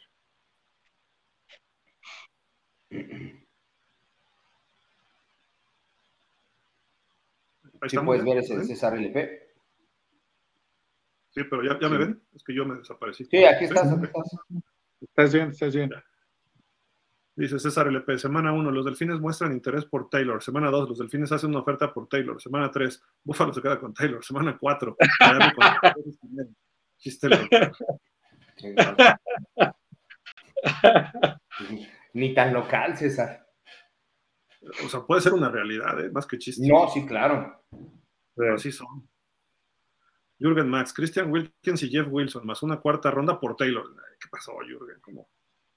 Miami no va a poder pagar tanto talento en los próximos años. Hill, Waddle, Tua, Armstead, Ramsey, Sabian, Phillips, Choff, Sealer, Holland. Hay que deshacerse de alguno de nuestros estrellas, sí o Te sí. digo algo, yo coincido aquí 110% con Jürgen. Sí. Jeff Wilson está lastimado y no lo hemos podido ver, pero creo que con lo que hemos podido ver de los otros, es reemplazable en su totalidad. Y. Christian Wilkins, eh, o más bien Jonathan Taylor, nos va a cobrar mucho más que Christian Wilkins y te puedes encontrar un tackle en la agencia libre del nivel de Christian Wilkins todavía más adelante. Lo que no daría aquí es la cuarta, a lo mejor daría una quinta o una sexta, nada más. Pero no está tan descabellado dar estos dos por Jonathan Taylor. ¿eh? Yo no daría ninguno de esos dos, Jürgen. Te estás metiendo con mis muchachos. No deberías.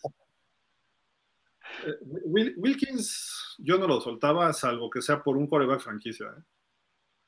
Eh, Mm, no, no te lo van a dar, Gil. No. No, no, pero como un parte de un paquete, no me refiero uno por uno. Ah, ok, ok, ok. Parte de algún paquete que digas, este coreback es el año que entra para brincar en el draft, órale, va Wilkins. To- Todos por Caleb. Sí, sí, sí, sí es ese caso, ¿no? Eh, o, o May que la rompa, o no sé. Ahí sí dices, órale, Wilkins, porque puedo conseguir un tackle, quizá no tan fácil, pero puedo tardar en conseguirlo, o lo, es más factible que conseguir un coreback franquicia. Y Jeff Wilson, pues sí, es, es prescindible, pero yo me quedo con Jeff Wilson a ojos cerrados por encima de Mostert. Mostert es más frágil, sus mejores temporadas fueron con los Niners, Jeff Wilson, desde que llegó a Miami, ha sido de impacto en donde ha jugado. Quizá la experiencia de Monster pueda ser un factor, pero no nos va a durar toda la temporada. Es otro de los jugadores de Miami que sabes que van a estar un mes, se pierde dos, tres partidos, regresa un mes, a lo mejor no está en playoff, etcétera, ¿no? Como Terron Armstead, como Tua, como quién más podemos agregar ahí en esa lista. No sé, a lo mejor Xavier Howard, ¿no? También lo podríamos agregar ahí. Y Jeff Wilson es el complemento, que tampoco es que sea el más sano del mundo, porque también ha tenido sus lesiones y es más joven, pero precisamente es más joven, tiene todavía más vida por delante, eh, vida deportiva, ¿no? Este, entonces, creo, creo, que por ahí va el, el, el, rollo, ¿no? Entonces, yo solamente Wilkins, por Taylor no, un corredor no te va a ser campeón, no, no es la clave hoy en día para eso, no es Marcus Allen, no es ni siquiera este cuate que, ¿cómo se llamaba? Tim Wilson era, creo, no, ¿cómo se llamaba este cuate? Ay, el de los Redskins que corrió a 200 yardas en un Super Bowl, que era medio desconocido, no era John Riggins, o sea, ese tipo de... No, eso era en otras épocas, ¿no? Ahí tienes a Derrick Henry, jugadorazo, lo más que llegaron en su mejor momento fue final de conferencia. Entonces, Taylor, me encuentro un Taylor de novato, o me encuentro tres a Chains en tercera ronda, o me encuentro a X, ¿no? O sea, y, y, y pago bueno, bonito y barato, ¿no? ¿Para qué claro. pago muy bueno, muy caro, y tengo que firmar a mi tackle principal? Está sí. pendiente. Y luego mi receptor que va a ser franquicia, porque ya cuando él crezca como Waddle, el que se va a ir es Tyreek Hill. Entonces, ese es mi futuro. No, no voy a comprometer más dinero en, en, un corredor que tampoco me va a ser campeón. A lo mejor me mete a final de conferencia, como dice Polo, pero hasta ahí, ¿no? Yo, yo, en términos ya de gerencia, me refiero, ya en plan de esquema, pues sí conviene, le conviene mucho a Tua, ¿no? Sí. Jesús Miranda dice, saludos, buenas noches, urgen, gordos, porfa. A ver, a ver, vamos a poner las cosas claras, Jesús. Si nos estás diciendo gordos a nosotros, así yo no me llevo. no, de acuerdo, de acuerdo. Pap Carcos, Gil, ¿qué me cuentas de tu muchacho Noah? Malito, ¿verdad? Sí. ¿Quiénes están disponibles para la línea ofensiva? Porque es evidente que la línea sigue regular y aunado a las lesiones de Terron, urge contratación en línea ofensiva, ¿no? Sí. No ha hecho bien la chamba, ¿eh? Ahora con Fangio. No está siendo sobresaliente, pero va mejorando muchísimo con respecto a lo que hemos visto. No duden verlo, semana uno de titular, controlando a Mike Williams o a Keenan Allen. Ojo. Ojalá. Dice por acá Ed Muñoz. Taylor Luan se tomó una foto hace un mes en una fiesta y bajó alrededor de 20 kilos. No está en condiciones de jugar. Algunos mencionan que bajó de peso para una mejor recuperación de su rodilla. Sí. Es que lleva dos años seguidos, creo que con la lesión en la rodilla y yo creo, a mí me encantaba cómo jugaba y su actitud, su liderazgo, pero creo que ya hasta a lo mejor se acabó su carrera. ¿eh? Yo no lo vería mal en Miami como un backup de Terron Armstead ahorita, o de tackle derecho, ¿no? Sí, porque aún así, con una rodilla mal es mejor que lo que vimos ahorita de, Austin Jackson. no, bueno. Rafael, buenas noches a todos. Sí. es que Austin Jackson es muy malito, muy malito. Dice acá Alex Teco Espinosa. Cronología de Twitter de los Dolphins en las próximas semanas. Uno, Dolphins muestran interés en Jonathan Taylor primera semana. Dos, Dolphins hacen una oferta por Taylor, segunda semana. Tres, Jonathan Taylor es cambiado a Bills, tercera semana. Cuatro, Dolphins firman dos esquineros. Ah, ya lo habíamos. A mí, sí me se lo están volando de algún lado, ¿eh? esos comentarios. dos sean personas. Originales, sean originales. Eh, eh, dos personas que nos dicen lo mismo, exactamente lo mismo. Edgar Chávez, el entrenador de Dolphins, es el liniero ofensivo Watch Barry. Dice que Isaiah Wynn tiene mucho que mejorar, pero ha mejorado. El equipo aún no está listo para declarar titular. Tackle derecho, Austin Jackson es realmente y se corta. Oye, Isaiah Wynn fue primer pick y la hizo muy bien en los Pats. Y dice Butch Barry que no está listo. Bueno, pues, ah. Jürgen Max, algún analista mencionó que Miami no podía mantener este equipo por mucho tiempo y es el momento indicado para ir por todo esta o la otra temporada.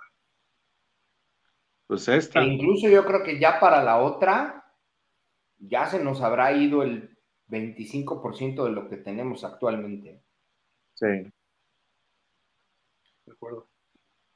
Edgar Chávez, ya ha hecho muy buenos progresos según el entrenador de línea Boch Barry. Ya valió. Nuestro coach está ciego y nos vamos a quedar con ese mueble de Austin Jackson.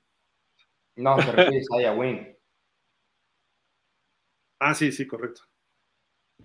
Isaiah Wynn no se vio enganchado como guardia izquierdo. ¿eh? No lo vi bien. No sé ustedes, pero. No. No, es su posición. Y no, se vio que no, sabía qué hacer. Él debe ser tackle derecho, punto. No hay más. Daniel Berry Sports, what's up? Daniel. Nutriólogo Alejandro Gómez, ¿qué tal? Buenas noches, Gil, Polo, Miguel. Ojalá esta nueva novela de Taylor sí se haga realidad. Fíjate que están divididas las opiniones, ¿no? Sí. Enrique Valencia, nefasta evaluación, da risa sus opiniones de su top 5 al menos. ah, de lo que pusimos de los corebacks. De corebacks. Francisco Roldán, ¿a dónde nos reunimos para el juego de cargadores? Esta semana ya se define, ¿eh? eso sí les digo. Pero probablemente estemos todavía ya cargados a Buffalo Wild Wings. Pap Carcos, Gil, creo que al mejorar la línea ofensiva mejoraría tu roster automáticamente de corredores. Y al mejorar un número, en números, pudieras tener un capital de trades en corredores para intercambiar por necesidades futuras, ¿no? Sí. Que siendo realistas, los bloqueos en los dos juegos de, pretemporada se han visto bien esquemáticamente ¿eh? y algunos han ejecutado bien en general. ¿Los bloqueos de carrera? Ajá. Es Atlanta y es Houston. Pero no, no, es crítica. La crítica siempre ha sido la protección de pase. Sí. Pero, bueno, antes ni siquiera bloqueaban eso, ¿eh? Para carreras. Hay un, hay, en la jugada en donde Devon Achain se, perdón, en donde Salmón Ahmed se, se eh, eh, logra 65, 70 yardas, me parece. Hay un bloqueo de zona divino del centro y del gar de ese, lugar. Y el, y el ala cerrada o wing del lado contrario eh, eh, hace el movimiento en cuanto sale el snap y se mete en el hueco en donde, en donde va a pasar la jugada y bloquea divinamente al linebacker. O sea, sí está muy bien, muy bien ejecutada. a, lo mejor es a lo que se refiere ahora Mike McDaniel, ¿no? Cuando habla de su línea junto con Butch Barry, ya le entendieron los bloqueos, ¿no? Sí, ya no necesariamente. Sí, pero no necesariamente significa que hayas mejorado su técnica o su fortaleza. Lo que pasa es que trabajas con, lo que hay. Eh, eh, hubo algún año en donde yo tuve la oportunidad, cuando coachaba intermedia, que teníamos puros linieros chiquititos, ninguno rebasaba el 1.80 y digo, para estar en ONEFA sí se necesita más de eso. Y el coordinador ofensivo, que era el coach Alejandro Evangelista en ese momento, mandó puras optativas, no mandaba otra cosa, porque hacía que la jugada se desarrollara afuera y que la línea tuviera un bloqueo de zona y, y listo. Eso nos ayudaba muchísimo, iba contra lo que ofrecía el jugador entonces, a lo mejor es lo que McDonald's está haciendo, ¿no? Busca adaptar a lo que el jugador te da, ¿no? Dice Francisco Roldán, ahí está el cambio con Potros. Ogba y Wilson, traemos línea ofensiva y sí se puede. Taylor. Qué necios con Ogba y Wilson, de veras. no estoy enfermo, no me hagan enojar, por Dios. Rafael dice, ¿cómo ven a Trey Lance como backup o para batallar con Tua? No, es, mejor que los dos bultos que tenemos de dos y tres. No, lo sé, no, no, lo sé. No lo sé, digo, como backup del aguador sí me gustaría Trey Lance, pero no. Exacto. No. Se, se lo traigan de backup del aguador, nada más, o sea.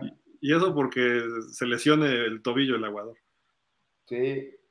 Mira, el problema de Trey Lance no es tanto es el talento. ¿eh? Cuando ha jugado se ha visto bien. El problema es que ese cuate sí camina y se lesiona.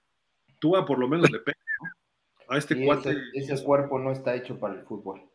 Eh, pero sí, sí, sí tiene talentos, eh, Trey Lance.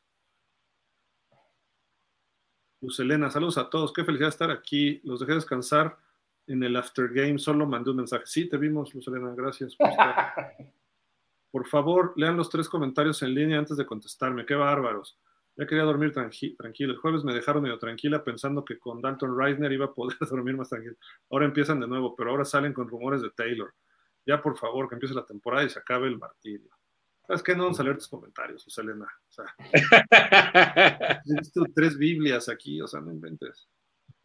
Tres Biblias y tres directorios telefónicos, pero bueno. Los entenderán a qué me refiero. Este, dice, y conste que mis preocupaciones no es porque llegue a los delfines como tal. Si llega significa de empeñar el futuro a muy corto plazo. Si no llega, que hablando honestamente esto pasará, no llegará. Mi preocupación va más allá de que no llegue a los Bills. Imagínense que llegara a los Bills, Cook en Jets, Taylor en Bills y Zeke en Patriots. Ay, no. Ya sé, dice. Ya sé. No te preocupes por Cook, que... Oh, que la canción. Ahí está.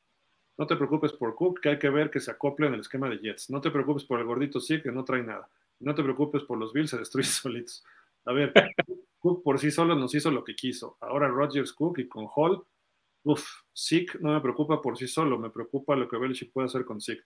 Si con el bodrio de equipo que tuvo medio se defendió y Taylor con Allen, si Allen nos corre como se le pega la gana, ya mejor quédense con Shane, Waddle, Jalen y Vendan y negocien con todo lo demás, vayan por Caleb y esperar unos tres añitos a ver si ahora si hacen bien el trabajo. Ok. Sí. Dice por acá, Luz Elena sigue. Y me compro el Madden para ver campeones a los delfines, porque de otra manera he dicho, ay no, hasta Paul y Gil están siendo más optimistas que yo. Ay, pero no lo nieguen, es muy desmotivante que por más que una le busque, no encuentro cómo se logra el milagro, a pesar que estamos con el equipo a unos pasitos, pero ya no se ve que se alcance a dar ese último pasito. Opiniones, opiniones, muchachos. Ah, primero, primero tenemos que ver ya la temporada en sí, todos los titulares, este, que Tua se mantenga sano. Tengo fe, tengo fe de que este año puede ser significativo. No, no, honestamente no creo llegar al Super Bowl, pero sí tengo fe en, que lleguemos a la final de conferencia. Pues mira, esto que dice en el anterior, que dice quédense con el Chain, Waddle, Jalen y Cam, vendan y negocien con todo lo demás, vayan no me parece descabellado. ¿eh? Waddle tenemos a un receptor, eh, tenemos un Tyreek Hill en potencia, eh, que puede ser a Chain, eh, por lo poquito que se ha visto y las críticas, le puede dar a, Jonathan Taylor, a Dalvin Cook, a todos. O sea, puede ser un corredor eh, consistente durante muchos años. Jalen Phillips se va a convertir en una, en una estrella. Este, en fin, o sea, si tenemos apuntalado con novatos o con jugadores que, que, acaban de ser novatos y vienen a su, a su tercer o cuarto año, pues sí me deshago de todo, ¿ok? Incluyendo a, a los que me están este, pegando en el salario. Y yo insisto, me voy por Caleb. Les doy, si quieren, a McDaniel y a Greer también. No. Lado, si USC los quiere, váyanse para allá.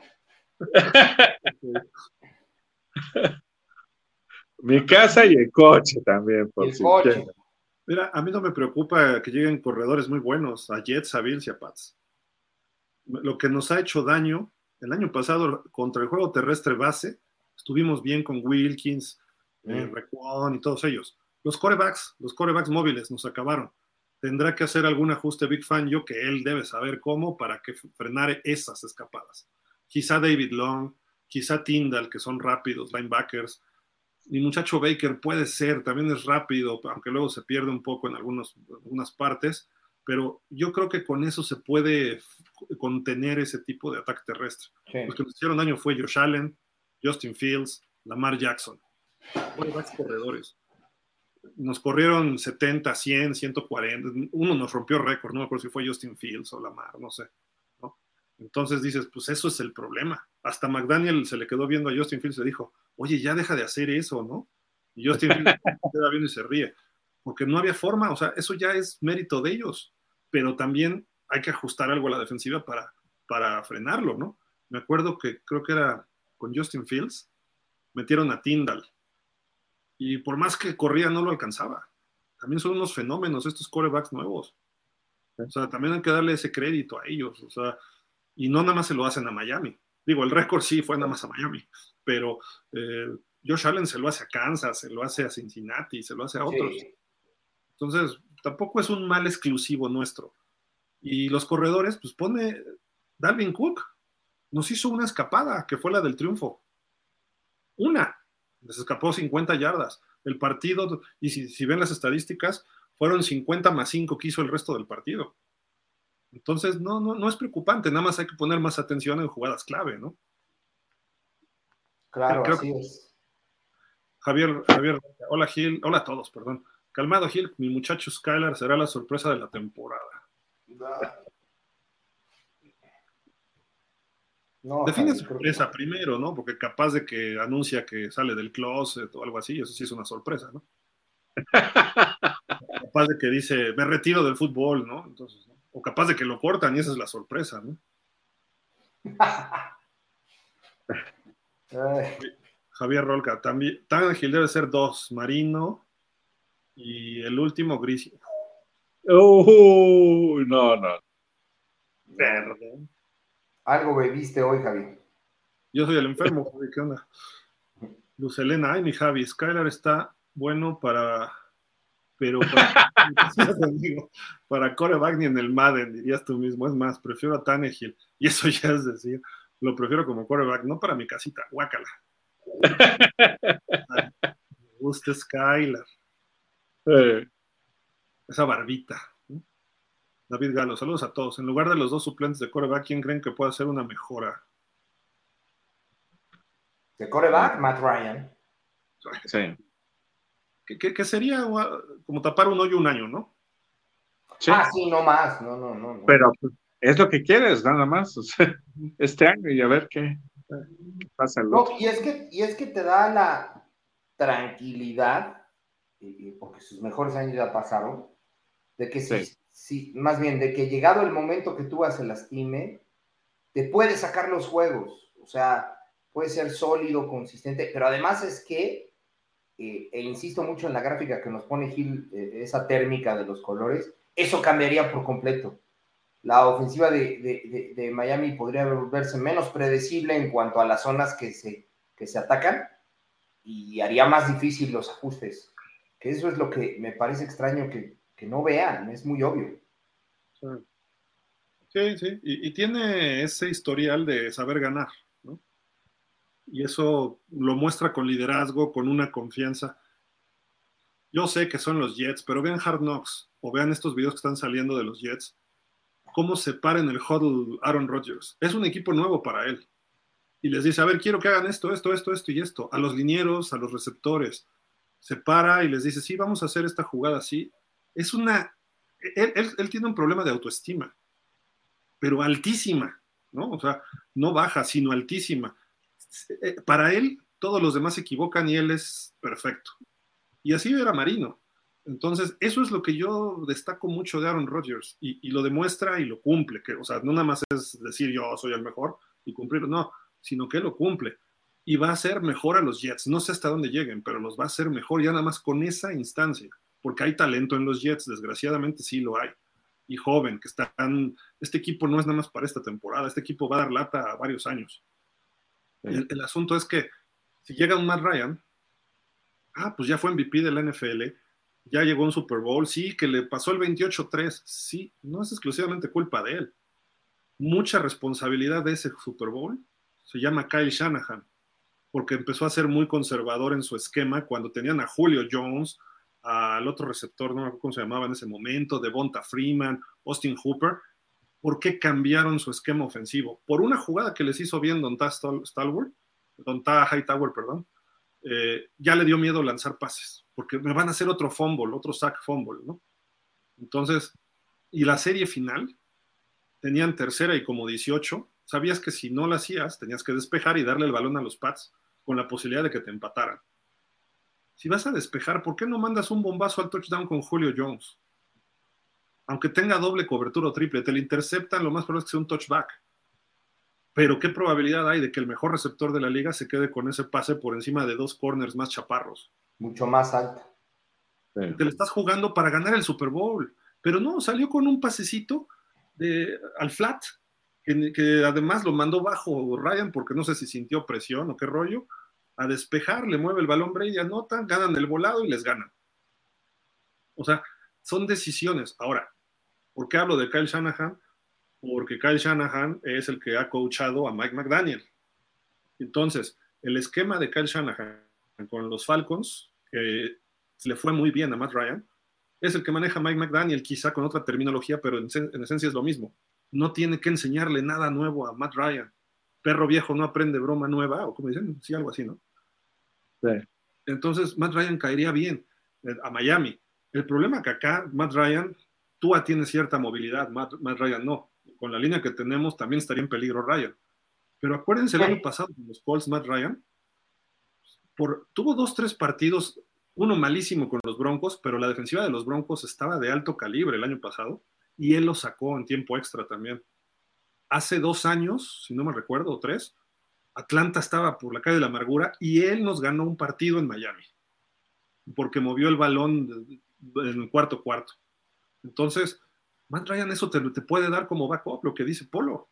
Entonces, ¿por qué diablos tener a Mike White que a lo mejor lo tocan y se rompe? Skylar, que ya vimos que, le falta todavía mucho para ser un coreback, por lo menos backup. Tráete a Matt Ryan este año, se supone que le estás apostando por tope salarial, tienes 11 millones, le dices a este, ¿cuánto le damos a Bridgewater? Como 10, ¿no? El año pasado. Sí. Sí, sí, fueron como 10 cortas a Ogba o lo mandas en trade, te ahorras algo de Ogba y hasta le puedes dar más margen todavía para moverte. Y tráete un gordo bueno, bonito y barato. Pero bueno, en fin. ya no hagas coraje, te va a hacer daño. Y luego como aguacate para acabarla de... Javier Roca, comparar una primera ronda con una séptima es injusto. Tú tiene cuatro años en la, liga, en la liga, perdón. Pequeña gran diferencia. Dijiste en la liga, están en la liga hay estándares de la liga para que tú puedas ser un titular. O, hay estándares para backup, ni se diga para un tercer coreback. O sea, hay corebacks, ah, o sea, como todo en la vida, hay gente que está hecha para, para ser élite, hay gente que está hecha de segundo nivel, hay gente que está hecha profesionalmente. ¿eh? Todos tendríamos potencialmente la capacidad de hacer lo que queramos. Pero llegas a ciertos niveles por X, Y o Z. Skylar ¿por qué no sacó una beca de high school para irse a Alabama o a Ohio State o a Clemson? Porque le faltaba algo. Eh, a lo mejor fue hace ocho años eso, bueno, cuatro, cinco, seis. ¿no? ¿Por qué de ahí no fue un pick de primera ronda? Porque no lo demostró en cuatro años en colegial. Tua, y yo estoy de acuerdo con eso, Tua tampoco es que haya demostrado él mucho en colegial. Estaba con el mejor equipo, ese, ese equipo se manejaba solo, pero Tua aportó algo, poquito o mucho aportó algo ese Alabama. Entonces, por algo Tua es mejor que Skylar, aunque nos duela, Javi. Tua es mejor que Skylar, y lo voy a repetir 10 millones de veces, y no hay forma de que diga que Skylar es mejor que Tua. Que tenga más brazo no significa que sea mejor quarterback que Tua pero nunca voy a decir que Tua es mejor que Herbert, que Justin Her que este, Jalen Hurts, que Burrow, que Lawrence, quizá Justin Fields. Justin Fields todavía no le he visto mucho con juego aéreo. Esa es la diferencia. Tua es un coreback titular en un equipo como Miami. Si lo pones detrás de cualquier otro coreback de, de 25 equipos, Tua sería backup por el talento que tiene. Pero le pone el sistema adecuado McDaniel y funcionó bien el año pasado Tua. Aceptablemente bien. ¿No? O sea, que eso sería suficiente para ser un equipo competitivo en playoff. Y una vez adentro, pues es ganar ganar o eliminarte. Entonces puedes ganar un juego y te enrachas. Si llegas sano, si la defensiva crece con Fangio, pueden darse las cosas. Yo nunca he negado la posibilidad de que Tua pueda ser campeón con Miami. No que Tua cargue a Miami. Miami carga a Tua como cargaron a Dilfer, como cargaron a Falls, como cargaron a Ripien, que tienen sus cosas buenas. No, no cualquiera llega a esos niveles. Pero Skylar no lo veo de titular ni esta, ni en un año, ni en dos. Skylar cuando mucho será un Case Keenum, cuando mucho será un Josh McCown, y eso cuando vaya aprendiendo sobre la marcha. Entonces, esa, es la justicia del NFL, no los años que lleves en la liga. Y además, Skylar, cuando tenga una temporada siendo el campeón pasador de 105.8 de rating, entonces platicamos. Y no un juego de playoff que completó 15 de 48, con una intercepción que ni en la Pop Warner hacen. O sea, ese tipo de cosas. Tú a lo mejor no hubiera ganado el partido, a lo mejor sí, con que hubiera completado el 50% de sus pases Tua, que es muy por debajo de su estándar de carrera, incluyendo a los Bills Miami a lo mejor ganó ese juego de playoffs si hubiera estado Tua. No pudo completar, no encontraba a Hill, no encontraba a Waddle, no encontraba a nadie. Porque ahí ya es cosa de otro nivel. Y Skylar no lo tiene. Y difícilmente lo va a tener. Pero bueno. Edgar Chávez, quiero a Aidan O'Connell para Dolphins, que hagan tres. Perdón. Javier dice, si no hace nada diferente, entonces eso quiere decir que Tua es un talento de séptima ronda. No, no. Tua, en realidad Tua, de cuando llegó de colegial, era un talento como de segunda ronda. Fue un valor superior por haber hecho lo que hizo con Alabama, que Alabama cargó a Tua. Entonces, si lo comparamos, Justin Herbert estuvo en un equipo que no llegó nunca a, las, a los playoffs entonces no es un, no es un talento de primera ronda, no. Eh, obviamente sí, era, o sea, si, lo analizamos así. Si no hace nada diferente por esquema, ya está haciendo lo que tiene que hacer. Y no hace nada diferente contra el tercer equipo de los Texans. Tercer equipo de los Texans. Tua por lo menos se lo hizo a Pittsburgh, y hizo algunos, algún daño a los Chargers, poquito mucho, hizo algún daño a los Niners, más o menos. O sea, Tua tiene ese nivel. Skylar no pudo con los Bills en playoff, no pudo con los Jets en el último de la temporada. Salud, salud. Ya te contagié este. Gracias. y por streaming. Por streaming. Así está fuerte el virus. el problema de Tua no es temporada regular, salvo las lesiones. El problema que yo veo para Tua es cuando empiezan los juegos en playoff, que, que ya no, ahí ya no se van a contemplar en darle nada más, en lugar de empujarlo y taclearlo un pechazo. En playoff van a llegar a, lastimarlo, como hemos visto en los playoffs, que lastiman a, Mahomes. Imagínate si a Mahomes le hacen eso, o, cómo trajeron los Bengals a Josh Allen el año pasado. Ahí ya cambia, ahí sí ya es el verdadero fútbol que nos gusta ver en, temporada regular, no, pues la temporada, los bonos de los compañeros. Habrá quien se pase de gandalla como el de los Bengals, ¿no? Que agarró a Tua y lo sembró. Pero son menos. Luz Elena, Grier con su magia no podría ser un trade facilito, tradear todo el equipo con todo el coach de jefes y delfines, aparte de pilón se llevan a Grier y a Ross. David Nelson Álvarez dice, buenas noches Dolphins, enteré que Mike White lo van a tener en protocolo de conmoción y se dice que regresaron al coreback moreno que no tomaron en cuenta en esta pretemporada. Eso fue, correcto. Dice por acá Refugio García. Buenas noches, Dolphins, Gil Polo, Miguel, saludos. Saludos, Refugio. Saludos, Refugio. Espérenme, ya se volvió a trabar esto. ¿Qué pasa? Le doy clic y no responde.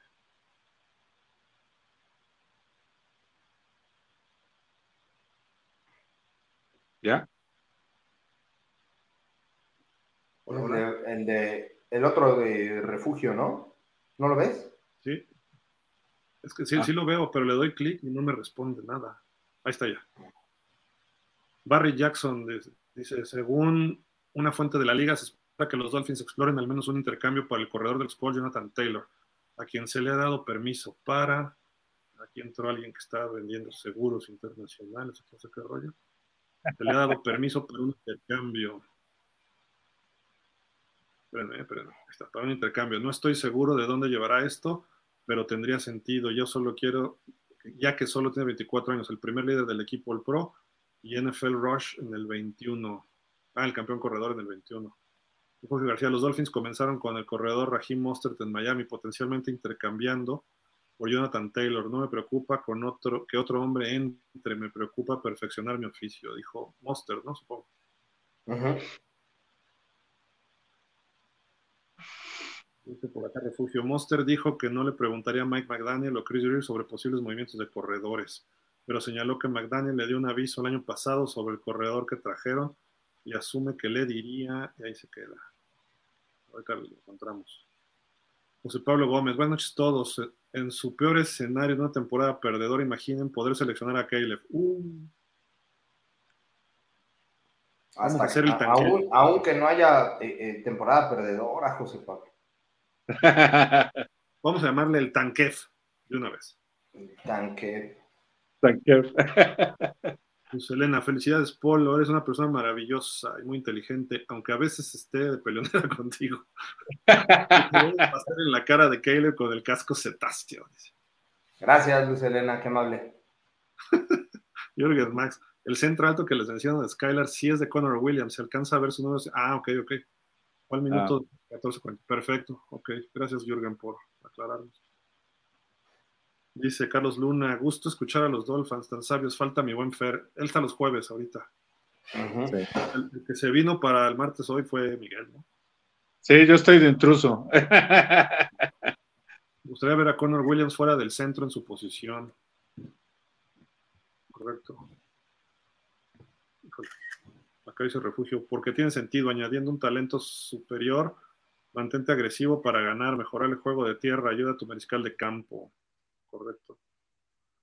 Luz Elena, ay, no me canten la canción del puentecito de agua. Siempre ese inútil, mejor era que lo pusieran de aguado. Dice, yo coincido con el punto de que Connor Williams le deberían regresar de guardia y contratar un buen centro. Aunque digan que no lo hizo tan mal, sí da centros a veces de miedo y eso hace que el coreback pierda algo de tiempo para recuperarse en la jugada. Está Ben Jones por ahí todavía libre. ¿eh? Lo que pasa es que el centro no solamente centra la bola, Lucelena. Aquí hay que ver los bloqueos que hace. El centro es clave en los bloqueos de zona o en el esquema de McDaniel. Y yo creo que sirve más bloqueando el centro que bloqueando de dar. Y fue de los mejor rankeados, ¿no? La temporada. Exactamente. El, centro de la pelota, pues como que sea, como sea, perdón, lo pules, pero los bloqueos que hace, él apuntala, apuntala muchos de, de las carreras, es por eso. Dice acá, si van a soltar a Wilkins, que es gran parte del alma del equipo, que sea por Caleb. Sé que es una apuesta, pero creo es buena apuesta. No por Jonathan Taylor. coincidimos, Luz Elena, por primera vez en 20 años. Por Taylor, mejor los de Wilson, una quinta. Y de pilón, ah, no, no, ya ya no coincides.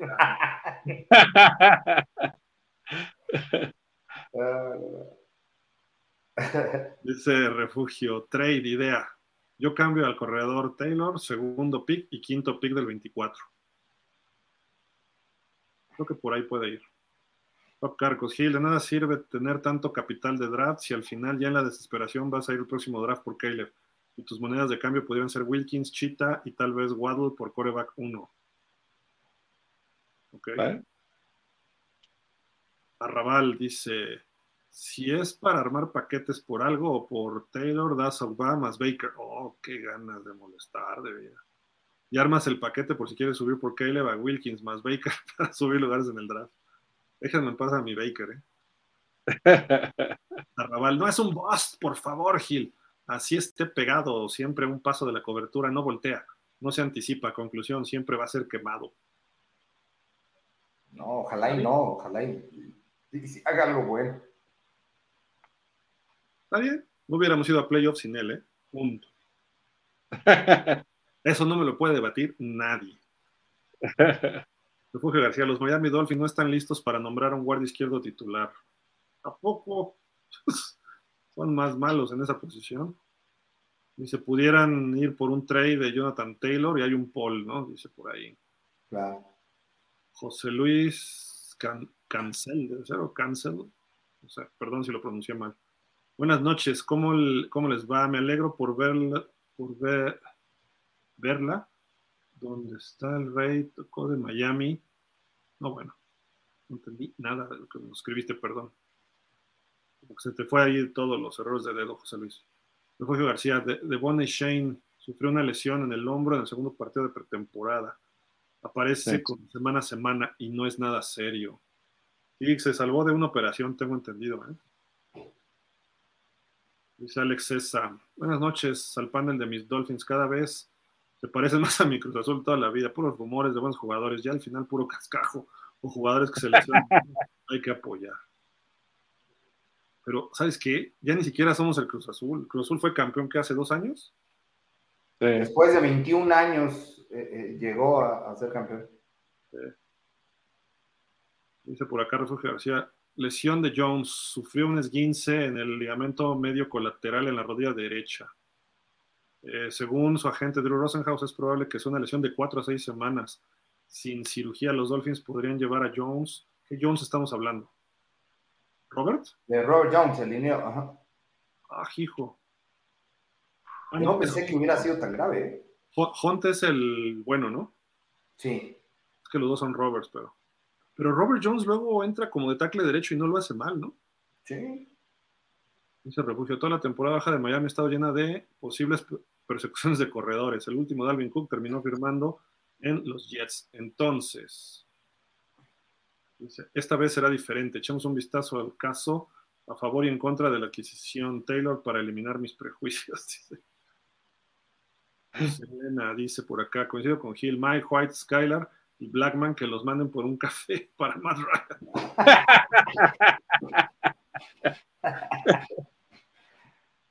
dos de azúcar. ¿Y a quién dejabas de tercero? ¿A White? Sí. White se parece más físicamente a Ryan, ¿no? Más o menos. Está más joven. es, que, es que es algo que a veces se nos olvida, o sea, eh, eh, eh, salvo Skylar, que, ya fue, porque sí terminó todos sus años de colegial, Mike White está chavito, ¿eh? Está chavito todavía. Pero me refiero, físicamente se parece, ¿no? Sí. sí, sí, sí. Buenas noches, dice David Ruiz. Último partido de pretemporada y contra un equipo contendiente y muy bueno. Siento yo que si se le gana a Jaguar sin problema, se le puede ganar a Chargers.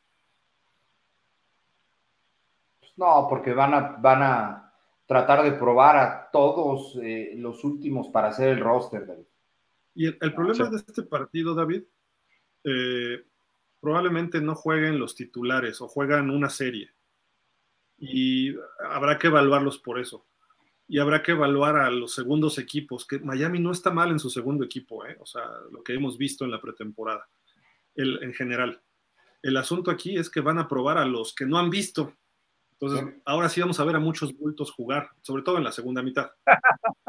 Ahora vimos a un corredor eh, eh, que tenía años de haber estado en Miami, Brooks, no, no me acuerdo cómo se llama que hasta hizo un pase en pantalla muy bueno y, no creo que ese chavo se vaya a ser el roster. Brooks, el tal Brooks este?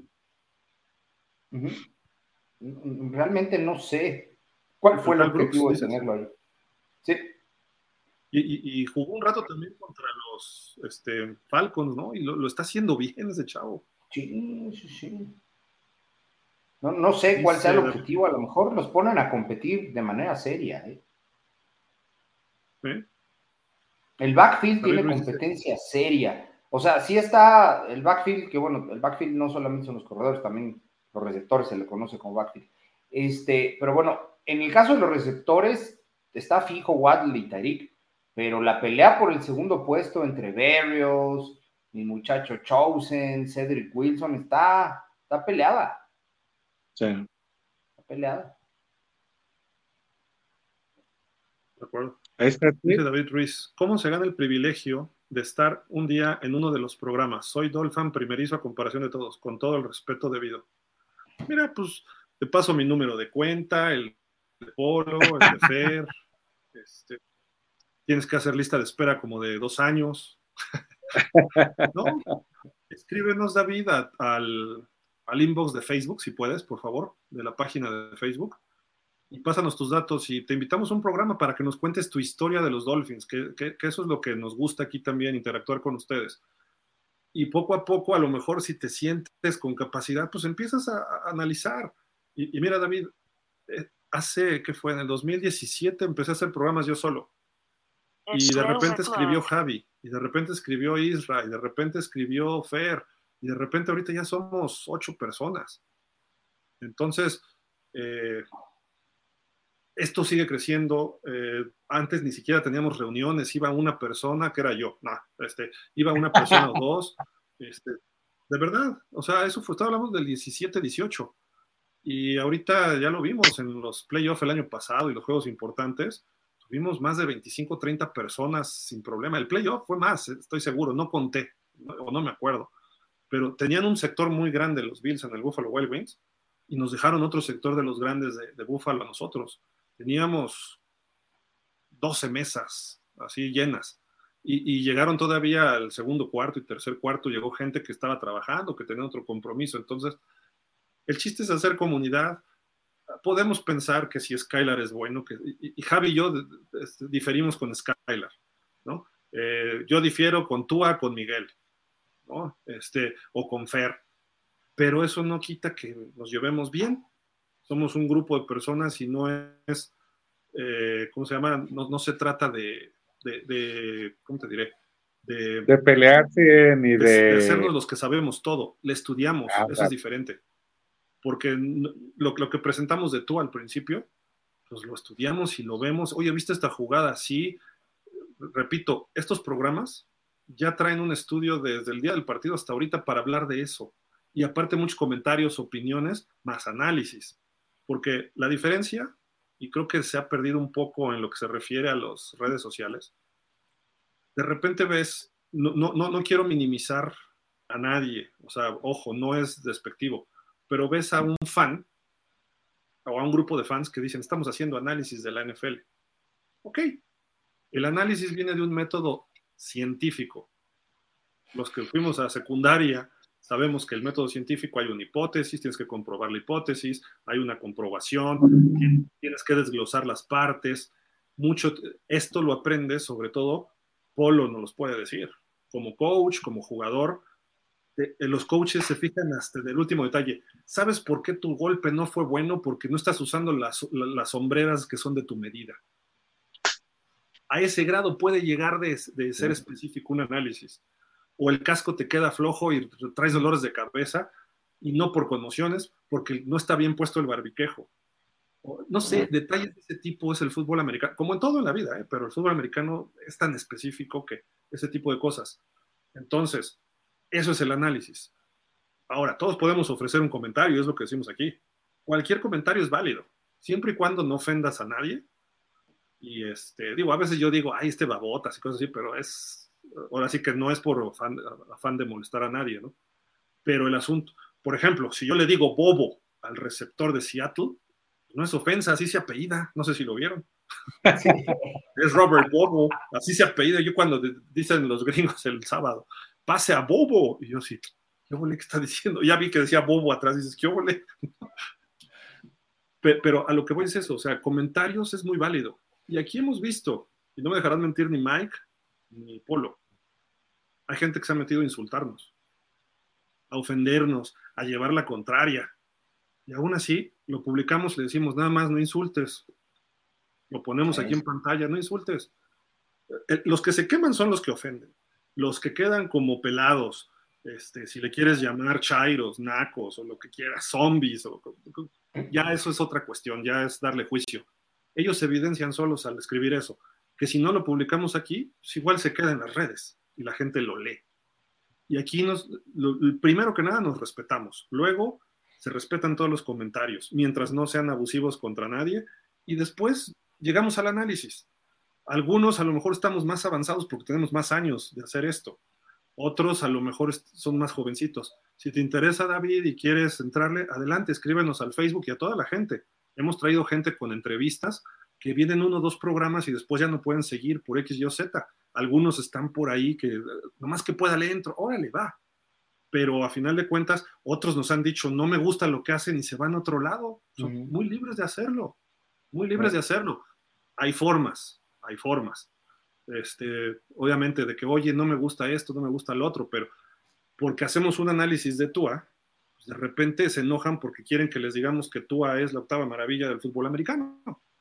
Pues si, si, yo no lo veo, no lo voy a decir, no voy a decir mentiras. Si lo ve Mike, va a decir si es la octava maravilla. Eh, si lo cree Fer, está bien.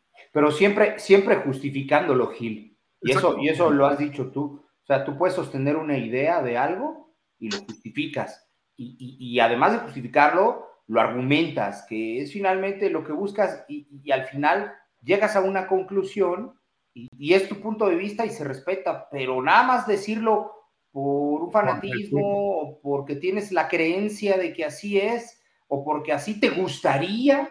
¿A quién nos gustarían muchas cosas? Pero, pero no, no, no es la base, ¿no? O sea, no es nada más porque te gustaría o porque tienes cierto amor o apego o, favoritismo hacia una persona, no es porque tienes que ser, que ser real en las cosas, ¿no? Si no, pues te vuelves, te vuelves un fan este, eh, porrista, como vulgarmente se le llama, y no te vuelves un fan, un fan con, más experiencia.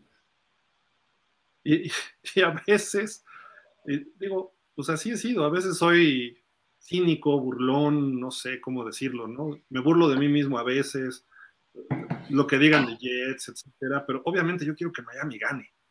Claro. O sea, y que el otro día me estaban, este, la semana pasada que estábamos hablando de lo bien que están haciendo los Jets y que Miami lo pudo haber hecho. Ustedes son fans de los Jets y no sé qué. obvio, no, obvio no es el caso.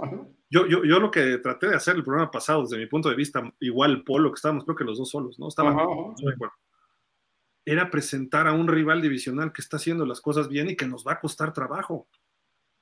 Y que con la llegada de Dalvin Cook, yo lo que digo es, Dalvin Cook tampoco los va a hacer campeón del Super Bowl o favoritos al Super Bowl, ya lo eran desde antes. En el momento que firmaron Aaron Rodgers, más el talento que tenían, ya con eso ya es un equipo que le puede derrocar a los Chiefs. Y nosotros no hicimos lo suficiente para ganarle a los Chiefs hicimos cosas para ser competitivos, pero no para pegarle a los Chiefs o a los Eagles, ¿no? o a Cincinnati, que son presuntamente los mejores eh, equipos ¿no? en la NFL ahorita. Con Buffalo ya cerramos un poco fila, pero nosotros mejoramos y Buffalo también ha bajado. Entonces, no es que hayamos llegado al nivel de Buffalo de hace dos, tres años. Mira, creo que defensivamente, Gil, sí hicimos la tarea. El que Jalen Ramsey se nos hubiera lastimado, pues es fortuito, ¿no? Pero defensivamente sí hicimos la tarea. Eh, creo que ahí el haber traído al coordinador y a los jugadores que empezaron a, sentarse, y vuelvo a lo mismo, a mí me ha gustado mucho eh, eh, David Long, este, creo que sí hicimos la tarea. Donde nos hizo falta fue, fue, fue en la ofensiva, con la línea ofensiva. Ojalá todavía tenemos un poquito de tiempo. Aquí me sorprendería y me gustaría saber si es que David nos contacta, cómo es que se hizo Dolphin primerizo, por siendo joven. Eh, sí, no, no, primerizo y si tenemos la oportunidad que nos diga cuántos años, porque si me dices dos o tres, no has visto nada, David, empieza el calvario. No, mira, si, hay, si hay este, fans de 30 años para abajo de los Dolphins, a lo mejor de 25, ¿no? Para acá, dices, son verdaderos fans, ¿eh? Han visto lo mejor. No, ahorita se van a subir muchos fans de que, ah, Miami va bien, está en playoff, me gusta Tua o me gusta Baker o me gusta el que tú digas, ¿no? Y se pueden trepar ahorita muchos, porque así somos. Pero no pasa, tampoco veo problema de eso, porque hay diferentes niveles de fans, ¿no? Está el fan casual, que todavía hoy le vale gorro la NFL. Que el 10 de septiembre, ah, inicia la NFL, lo escuchó de algún amigo, le voy a Miami, ¿contra quién juega Miami? Hoy no sabe que va a jugar contra los Chargers. No. ¿Y, es mal fan? No. Se respeta, porque tiene su vida, tiene sus hijos, tiene su, su, novia, tiene mil responsabilidades y nada más ve los partidos y a lo mejor ve un programa de Dolphins a la semana, cada tres semanas. Está bien, es respetable y, son bienvenidos además, ¿no? Este, y si no tiene ni un jersey de los Dolphins, no pasa nada. Y, si dice, es que me gusta más el uniforme de Green Bay, bueno, pues está bien, qué bueno, pero le voy a Miami, ah, qué bien. Me gusta, o sea, yo he escuchado mujeres, quizá más de mi edad, que le iban a Miami porque les gustaba Dan Marino, físicamente, no, como jugaba. Me gustan los ojos de Marino porque son, y le combinan con la barra aguamarina. Así lo escuché muchas No, de veras. No, no, sí, sí, pues. Lo estoy diciendo porque me lo dijeron. a, mí, a mi señora madre, que en paz descanse, le gustaba mucho Dan Marino. Decía, mira qué guapo hombre. ya, ya ves lo que dice Luz Elena, ¿no? Que quiere con Skylar, ¿no? Pero, sí, pero quiere tronar los huesitos al pobre. es súper válido por qué le vayas a un equipo, aunque sea algo superficial.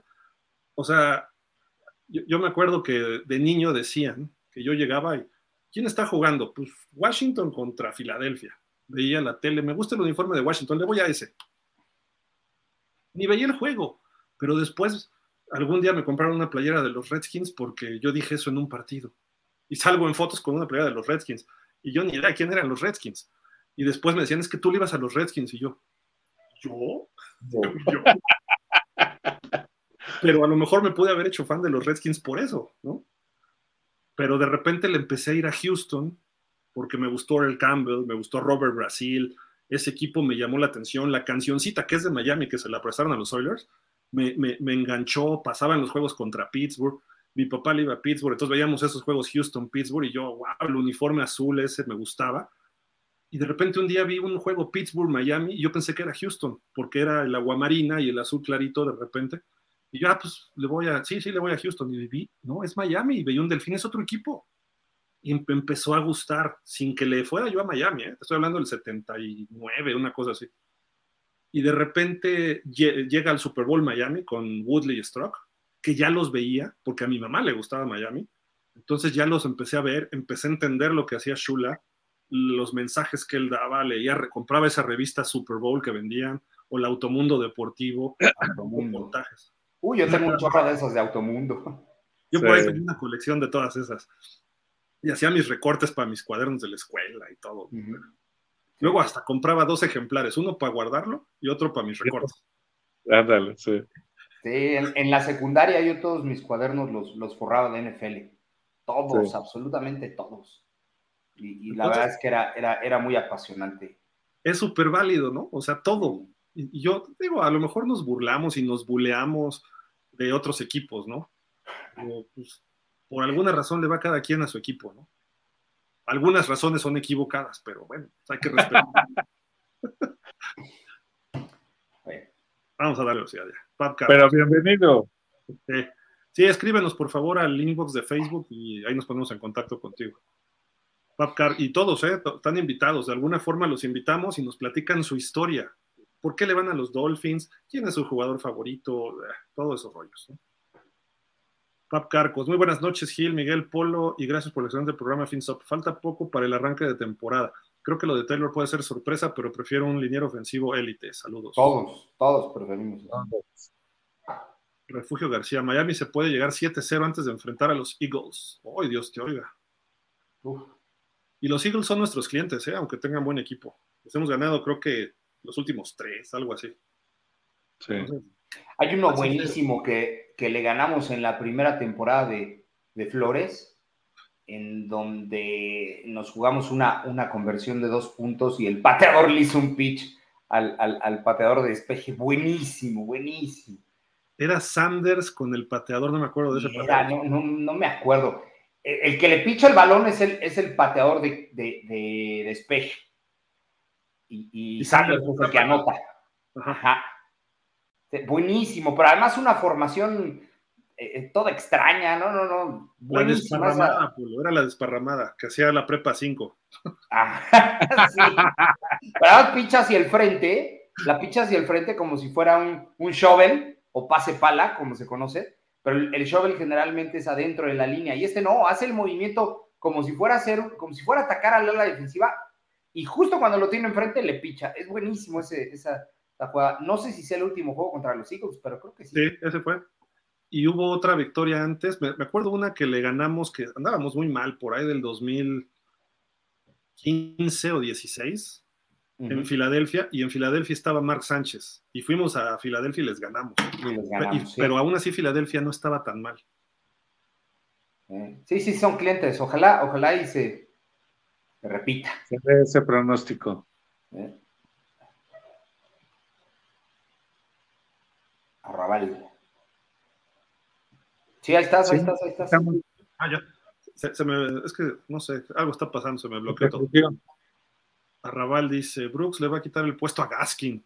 Polo, ves cómo entró en la línea, es como un corredor, va con el choque, pero también lee los movimientos en la línea, cosa que Gaskin nunca lo ha podido desarrollar tristemente. Pero refiriéndose a quién? A, a, Brooks. Ah, Brooks. 33. Lo, lo, vi muy poquito a Raval. Te soy honesto, no le presté tanta, tanta atención, nada más tengo como muy fresco esta, este screen pass que, que le mandaron y por ahí un par de jugadas más, pero, pero ojalá si llega a ser el equipo, pues no creo que haga el equipo honestamente, pero, pero si en algún momento es activado, sería, sería buena idea verlo. ¿no? Y, y, su problema lo veo que está muy chiquito, ¿Mm? pero tiene capacidad. Y yo lo que veo es que a lo mejor lo colocan en equipos especiales y cuando empiezan las lesiones juega y en una de esas da un partidazo y entonces sí hace el equipo porque no le veo más talento que para eso, pero habrá que ver. Claro. Sebastián Rodrigo Rivera Ponce, bien o mal, vamos a tener fe esta temporada. Se viene el tercer anillo, Goffins. Ojalá. Se repite el comentario, perdón. Dice Luz Elena por acá. La verdad, sí se debe aceptar que con todo y que le dan con todo a todos. no son ofensivos o payasos, como otros pseudoanalistas. y también acepto que son muy pacientes. Miren, que aguantarme a mí. ya, ya, es la hora de las confesiones aquí, por Dios. Saludos, Luz Elena. Dice Gerardo David Bojorques. Yo tengo 18 años y desde los 5 años soy de los Dolphins. Ustedes son. O sea, hace, hace 13 años, 2010, 2011, te tocó Chad Pennington, me parece todavía. Sí, lo último de él, ¿no? ¿Sí? Lo último, Chad Pennington, sí. Bueno, Gerardo David, perdón. Dice David Ruiz, en su tiempo vi un programa de Gila ya por el 2018 y se sintió bien que sí hay comunidad Dolphin. Ya casi a nadie le va a este equipo y tengo 21 años, otro también bien joven, otro chavo, otro Dolphin joven, perdón. Dice, es el mismo David. Bien, bien, bien. No, y dice que nunca se ha encontrado un Dolphin ah. en su vida. Aquí estamos un montón. No, no, yo he visto hasta taxis vestidos, eh, eh, pintados, perdón, de, de, de, con el logo de los delfines, David. No sé dónde vivas, pero eh, eh, a lo mejor te hace falta ver más backs. no, ahorita dice, vivo en Boston. Ah, bueno. no, es, tiene lógica. Supongo que está en la universidad. A todos sus compañeros, ¿a quién le van? A los a Patriots. Pats. Kansas City. Kansas, Pittsburgh, a lo mejor algún. A lo mejor Pittsburgh, sí. Y, y, no falta uno, un naco que le va a Dallas. No, no es cierto. No te, que no te escucha Aarón de pausa, porque ese sí muere por el equipo, ¿eh? Pero muere, de verdad. Yo, yo, lo, he visto, cuando habla con Gil y de verdad sí es capaz de, donar un riñón por el equipo. ¿eh? lo tiene completamente embelesado, cabrón. Saludos, Aarón. Luz Elena. Ah, no, yo llevo muchísimos años sufriendo. Cuando logremos algo, bienvenidos a los fans nuevos, pero los de verdad, los que les gusta sufrir, pero los que llevamos sufriendo este calvario, vamos a merecer un trofeo individual. Sí. Luz Elena, pero tiene más mérito alguien que nunca los ha visto ganar. Tú sí has ¿Eh? visto unos Dolphins buenos. Entonces, ya sabemos los estándares a lo que le tiramos, pero ellos que no, dices, ok, qué padre que le vayan estos muchachos que no han visto las buenas épocas y ahorita ya vienen. Pues es más genuino, ¿no? El que, les vaya, que le vayan así. Sí. E, es como también ahí de pausa está Rodrigo Ponce, que de repente le preguntamos, ¿a quién le vas? No, pues le voy a los Pats. Entonces, ¿no? Todo el mundo hace la misma reacción. Ay, sí. Y de repente te empieza a recitar las alineaciones de los años 70 de los Pats. Te habla de coaches y todo, dices, ah, ok. Y te habla hasta de jugadores históricos y dices, ah, ya, está bien, pero no falta el chavo que de repente los de buenos Pats, Tom Brady. Dame tres linieros ofensivos de los Pats en la era de Brady y no te saben decir, ¿no? Entonces pues dices, bueno, está bien, tienen derecho a irle, pero no son fans de más, este, comprometen más el equipo. Ajá. Es eso, pero bueno, vamos a darle velocidad porque ya estamos todos así para irnos a dormir. David Ruiz, es lo bueno de las redes sociales, poder tener contacto con gente que tenga gustos similares, claro. Refugio García dice, yo soy die hard fan of Miami. Sí, Refugio, y siempre nos manda noticias y todo. A veces no, pueden, no salen en el programa, pero sus comentarios, aunque no lo crean, nos refuerzan muchísimo y nos, a veces sale algún comentario de ustedes que ninguno de los que hacemos los programas ni por aquí nos pasó.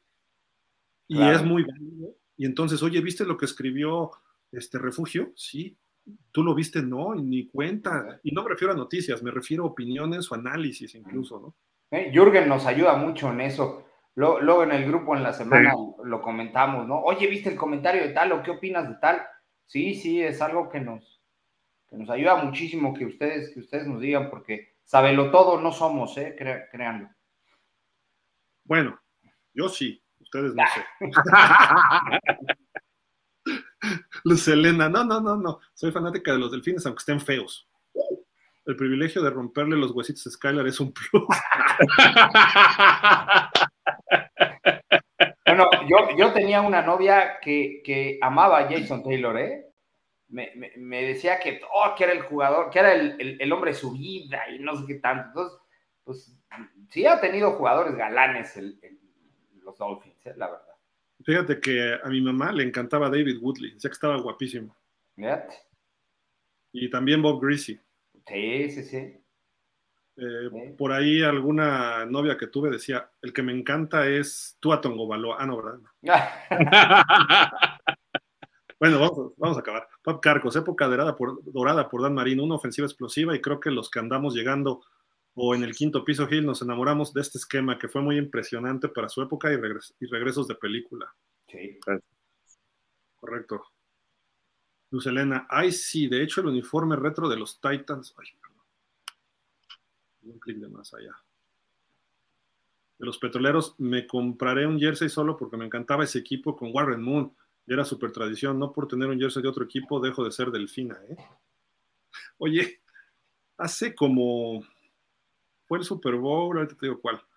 Patriotas contra Rams, si no mal recuerdo. Hicimos un programa previo, de en pausa, y me puse un jersey que me regalaron de Tom Brady. Me lo regaló un periodista que me dijo, mira, es original. No, no es cierto. Este, en un intercambio, se nota que ando bien dopado hoy, ¿eh? perdón. en, un intercambio me dijeron, este, ¿qué quieres de regalo de Navidad? Y dije, ah, pues no sé, un jersey. Y dije, ¿de quién de Miami? Le puse a alguien de Miami, no me acuerdo ni quién era. Y, este, y les dije, segundo, y me dice, si no hay de Miami, le dije, pues de JJ Watt. Es un jugador que me llama la atención y me gusta. Y además, pero que sea el rojo, les dije, el azul no me gusta, el rojo. Y, este, y tercera opción, le puse Rotlisberger, que siempre ha sido un jugador que yo admiré Y el caso es que no le puse a Brady, pero me dijeron, aquí está, veo el de Brady y yo así como que dije, pero bueno, lo aceptas y dices, va, está bien. Eh, eh, presumiblemente es el mejor quarterback de todos los tiempos, está bien, va. Tengo el de Peyton Manning, que ese yo lo compré. Tengo uno de Drew Bledsoe en sus épocas. Tengo uno de Brett Favre. Eh, el que siempre quise y hasta que lo encontré, el de Jerry Rice.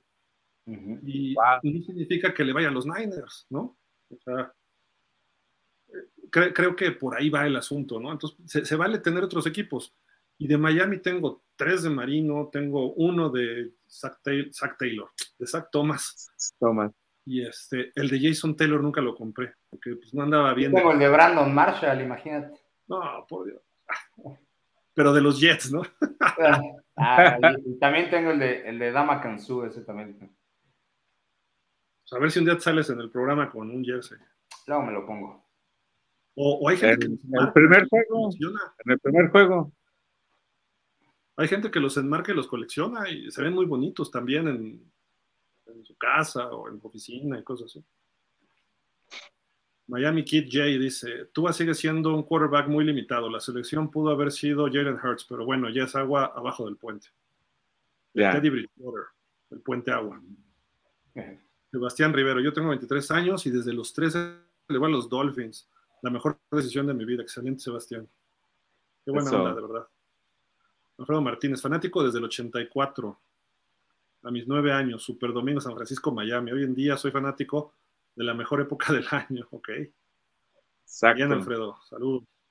Sebastián Rivera, las personas que conozco, la mayoría le van a las vacas de Dallas, a los Rams, los Steelers y Chiefs. Muy raro ver un Dolphin. Soy de Aguascalientes. Vale, saludos a tierras hidrocálidas.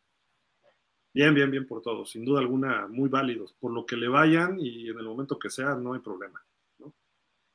Porque luego hay gente que, yo soy más fan y tú no tienes derecho. hombre, todos tenemos derecho a irle a quien se nos dé la gana. yo soy más fan. No, lo, he escuchado, ¿eh? sí, yo también, yo también, yo también. Es que yo soy más fan porque le voy, fíjate, tengo un amigo que es a todo dar, Uriel, él lleva las estadísticas de ONEFA y cosas así. Es súper fan de los Rams, de toda la vida. Ya tendrá, nos conocimos jóvenes y él me lleva a edad, está ya grande, ¿no? De edad y pone el fan número uno de los Rams. Y muchos otros le, debaten eso. ¿Pero por qué dices eso? Y, empiezan a discutir. Le digo, pues, ¿para qué discutes, hombre? Ya, no, no hay problema. Todos somos número uno, ¿no? O sea, claro. por la razón que quieras, ¿no? Se, me hace tonto discutir eso. Ahora, que sepas más de los Rams o que hayas visto más de los Rams, pues bueno, o de los Dolphins o quien sea, está bien, ¿no? no, pues sí, se podría pensar que eres como más analítico o te interesas más. Pero el ser fan es, es este, eh, eh, eh, vibrar en cada juego y yo, yo he roto puertas de mi recámara de patadas y cosas de este tipo, ¿no? Y, eso no me hace más fan. O sea, tal vez, me hace más tonto, ¿no? Porque, porque luego, por eso a veces no me gusta ir tanto a los restaurantes porque, porque me exalto mucho y, este, y se me queda viendo raro. Polo, te recomiendo algo. Nada más ve al juego de Miami contra Carolina claro. Este, y, pues no sé, eh, sí se me queda viendo raro y sí, sí me ha pasado. Sí, ha pasado que me dice, me acuerdo que en alguna ocasión fui con, una novia y me dijo, en la vida voy a salir contigo a le hice pasar una vergüenza enorme. Porque además, como me pongo a hablar con algunos tecnicismos de fútbol y, y marco jugadas o cosas por el estilo, se me quedan viendo raro, diciendo, está hablando, ¿no? Pero bueno, son, son partes de, es parte de todo. Miguel, rápido, cuéntanos una anécdota de fan de los Dolphins, así como que Polo rompe puertas y ataca gente en los restaurantes. No, cuando perdieron el Super Bowl de... Eh, ¿Cuál fue el primero? El del contra los Pieles Rojas. No, no es cierto. Contra Jonathan de San Francisco. El de San Francisco eh, estaba así al borde de las lágrimas. Y mi mamá se me acerca y me dice: Si chillas, te pego, porque no vas a poder chillar por un, por un equipo. Es, es un partido de fútbol, no, no inventes. Y le digo, es que no sabes lo que se siente ser aficionado y que pierdan, no, no, no se vale, no se vale. Y, y mamá así con el matamoscas persiguiéndome, chilla, chilla, y vas a ver cómo te va a ir. No, bueno. Yo, yo sí lo confieso, tenía 12 años en ese Super Bowl, una cosa así, sí, por ahí. Y, y yo sí lloré como bebito haciendo berrinche, ¿eh? Sí, sí. O sea, yo sí estaba así de que de repente al el tercer cuarto Marino lanza un pase de touchdown y me dice, me, me acuerdo que yo estaba, ya estaba volteado, ya ni estaba viendo el juego. Y mi papá dice, ahí va el touchdown, volteo y le interceptan. No, fue peor. Fue peor. O sea, mi corazón estaba joven. Si eso me hubiera pasado a los 70 años, seguramente me da el infarto ahí. Este, y luego otra Ah, vez sí, manda otro mucho. pase y también se lo interceptan y también fue así de que yo ya nomás así de pegaba en el sillo, cálmate. Y yo así, ¿no? Pues bueno, ¿no? Eh, entonces digo, pues sí, se vale. Y lo peor es que desde ese berrinche no los he vuelto a ver en el Super Bowl, pero bueno. Exacto. Eso es lo peor. Ahí te va otra anécdota de cuando llegamos a la final de conferencia contra los Bills en el 92. Tenía una novia que estudiábamos juntos en la universidad, pero ella vivía del otro lado de la ciudad. Y, este, y le dije, oye, ella le gustaba Miami, pero le iba a San Francisco. Y la final de la Nacional era el segundo juego a las 3 de la tarde. Perdón. Y Búfalo contra Miami el de las 12, haz de cuenta. Entonces le dije, oye, vemos los partidos en tu casa y me dice, sí. Y entonces a las 11 yo estaba listo y me dice, es que están mis papás viendo una película. Y dije, está bien, cuando acabe el de Miami yo voy, ¿no? El caso es que empieza el de Miami y nos pusieron una hasta con la cubeta, ¿no? Y pues yo estaba, que mataba a alguien, ¿no? Y este, creo que me prestó mi hermana su coche, y voy hasta el otro lado de la ciudad, recorriendo todo en friega, por no decir la palabra, en friega, llego a su Ajá. casa y me dice, es que estoy viendo yo ahora una película. Dije, pon el juego de San Francisco Dallas. No, güey. Y, y, no, no quiero, estoy viendo una película. Y, no, no. Le dije, nos vemos en la tarde. Agarré el coche de regreso, me vine a ver a mi casa el juego. Ese día me mandaron por un tubo, al día siguiente ya me pidieron 10 mil disculpas, pero ese día me mandaron por un tubo y yo llegué y me senté a ver. Yo estaba fúrico, pues ya tenía veintitantos años, no sé. Estaba fúrico por, porque perdió Miami, porque hizo eso la chava, ¿no? Entonces, Sí. Dices, pues esas cosas, re- re- respeta mi, mi, mi afición.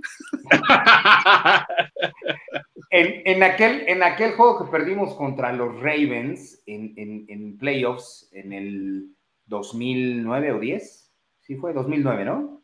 Ajá. En el 2009 yo terminé una relación de cuatro años con una chica porque no me dejó ver el juego. En, en mi casa, yo vivía con ella, en mi casa donde yo pagaba mi, mi, mi streaming, bueno, no era Cable. streaming, el- el- el- el- la, la opción de ver todos los juegos, el, el Game Pass, no me dejó verlo. Me fui a un Jack a verlo porque era el único lugar que lo iba a pasar, perdón por el, por el comercial, y regresando terminé con ella. Después de cuatro años de vivir, ¿eh? Porque no me dejó ver el juego de los Ravens, pero además llegué enojadísimo, porque obviamente eh, Perdieron. nos ganaron mucha fácil. Bueno, no facilidad, nos ganaron y a la semana dejé de vivir con ella, ¿eh? A ese grado, o sea, sí, sí estaba cañón. Estaba cañón, no, no, no. Es que sí, aquí, aquí es- uno habla y eso, pero no se dan cuenta, o ojalá y se dan cuenta la gente que está atrás, que hay una pasión desbordada, ¿eh? Yo cuando Sí. abro mi computadora en las mañanas, lo primero que hago es ver los avisos de los delfines. Si es un poquito enfermo, de verdad, sí, sí está cañón. No, es, es pasión, es, es lo que te genera el ser apasionado. Mi, mi ex esposa, porque han de saber que soy divorciado, Mm. mi ex esposa me decía eh, cuando estábamos casados, ¿por qué no cambias de equipo? Y mejor cambié de esposa. Claro. Hiciste lo correcto. Hiciste lo correcto. bueno. Eh, Pues sí, es- es- eso es la mejor solución. sí, sí, Entrar otros comentarios ya para acabar. sí. Luz Helena, sí, Yo soy más fan de no que tú. Ay, no, ¿qué hace? Arrabal dice, a Gerardo David le tocó Jay Fiedler. Jay Hitler, ajá. Eh, Sí, de ¿qué, qué fue Schiller? Del 2000, ¿no? De que se fue Marino, hasta como el 2005, ¿no? Sí. 2004. no sé, sí. Sí. Damián Lascano dice, chicos, buenas noches, saludos para todos. Ya en este Super Bowl gritando de alegría. Exacto.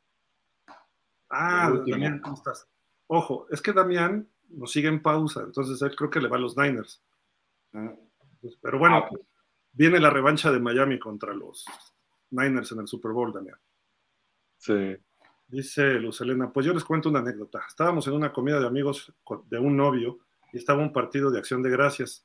Y yo con sus amigos discutiendo del partido y todo emocionada y mi novio se le ocurre decir, a mí me gusta el verdadero fútbol, el soccer. No, bueno. ya se imaginarán la carrilla. Ups, el día siguiente me tronó, ni aguanta nada. Nomás porque se burlaron de su novia, sabía más que... Qué bueno, Qué bueno que lo mandaste y a lo mejor le iba hasta la América, entonces qué bueno, guys. a volar. Sí, no, bien, bien hecho, bien hecho. Pues bueno, ya. Terminamos en buena nota el programa. Pues, el jueves no se pierdan este, a Fer, Miguel va a repetir seguramente. Y si no, Anto, que ya parece que ya duerme un poquito más, como cinco minutos más al día. a ver si se anima, porque dijo que para mitad de agosto ya estaba disponible y pues no lo vemos. Este, entonces, pues, a ver quién está el jueves, ¿no? Entonces, allá los esperamos en el show de los Dolphins Noche Cetácea de jueves. Y pues ya con la previa del juego de Jacksonville y ya la temporada, a dos semanas, ¿eh? A dos semanas de iniciar. 20 días, 19 días a partir de. Entonces, pues, Miguel, algo para despedir. Vámonos, vámonos, ¿no? Nada más, este, recuerden, suscríbanse, denle clic a la campanita, compartan y inviten a más gente joven, que es de lo que se trata este programa, a jalar todos los Dolphins que, que vemos en, en, el país de México. Y de otro, y del continente también, sí es cierto.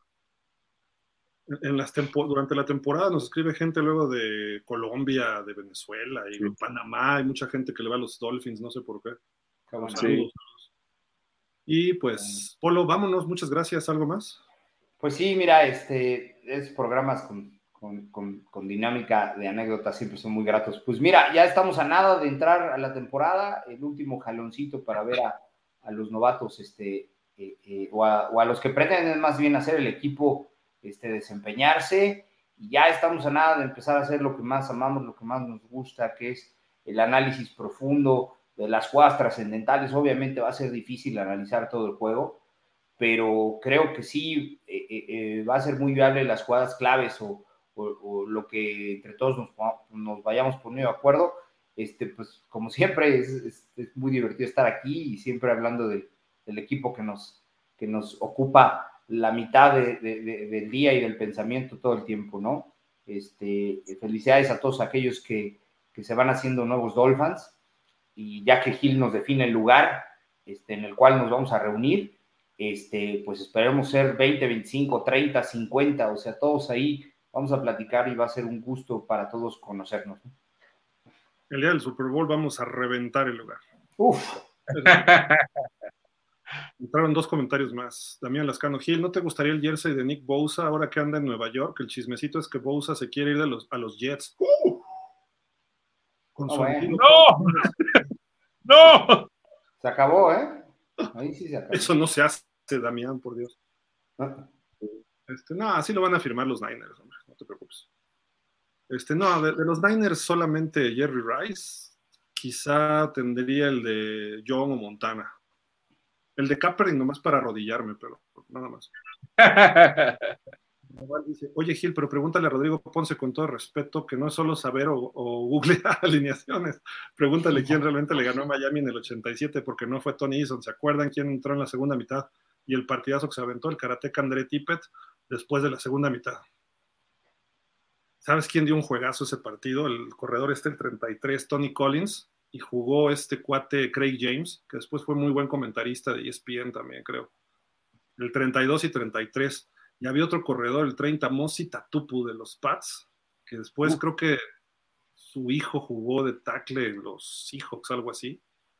Y este, pero no, Rodrigo se lo sabe, ¿eh? no, no, no, no lo googlea, no lo googlea, porque bien que se acuerda de los 20 partidos o 23 partidos que Miami le ganó consecutivos en el Orange Bowl a los Pats, y me lo dice con como que no lo quiere aceptar, ¿no? Pero justamente ese fue la primera vez que ganaron los Pats a Miami en el Orange Bowl desde el 70, una cosa así, ese juego de campeonato en, Miami.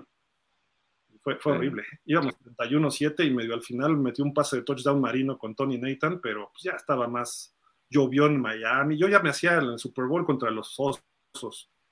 Y dije, y como le ganamos en la temporada, ahora sí nos desquitamos en el Super Bowl 20. Y, nos echaron los Pats, ¿no?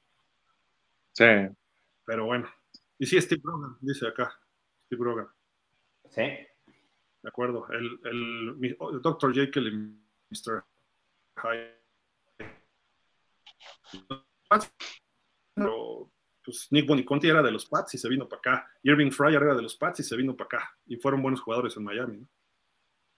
Vámonos, vámonos ya, porque son 12 y media. Entonces, pues a descansar. Gracias, Miguel.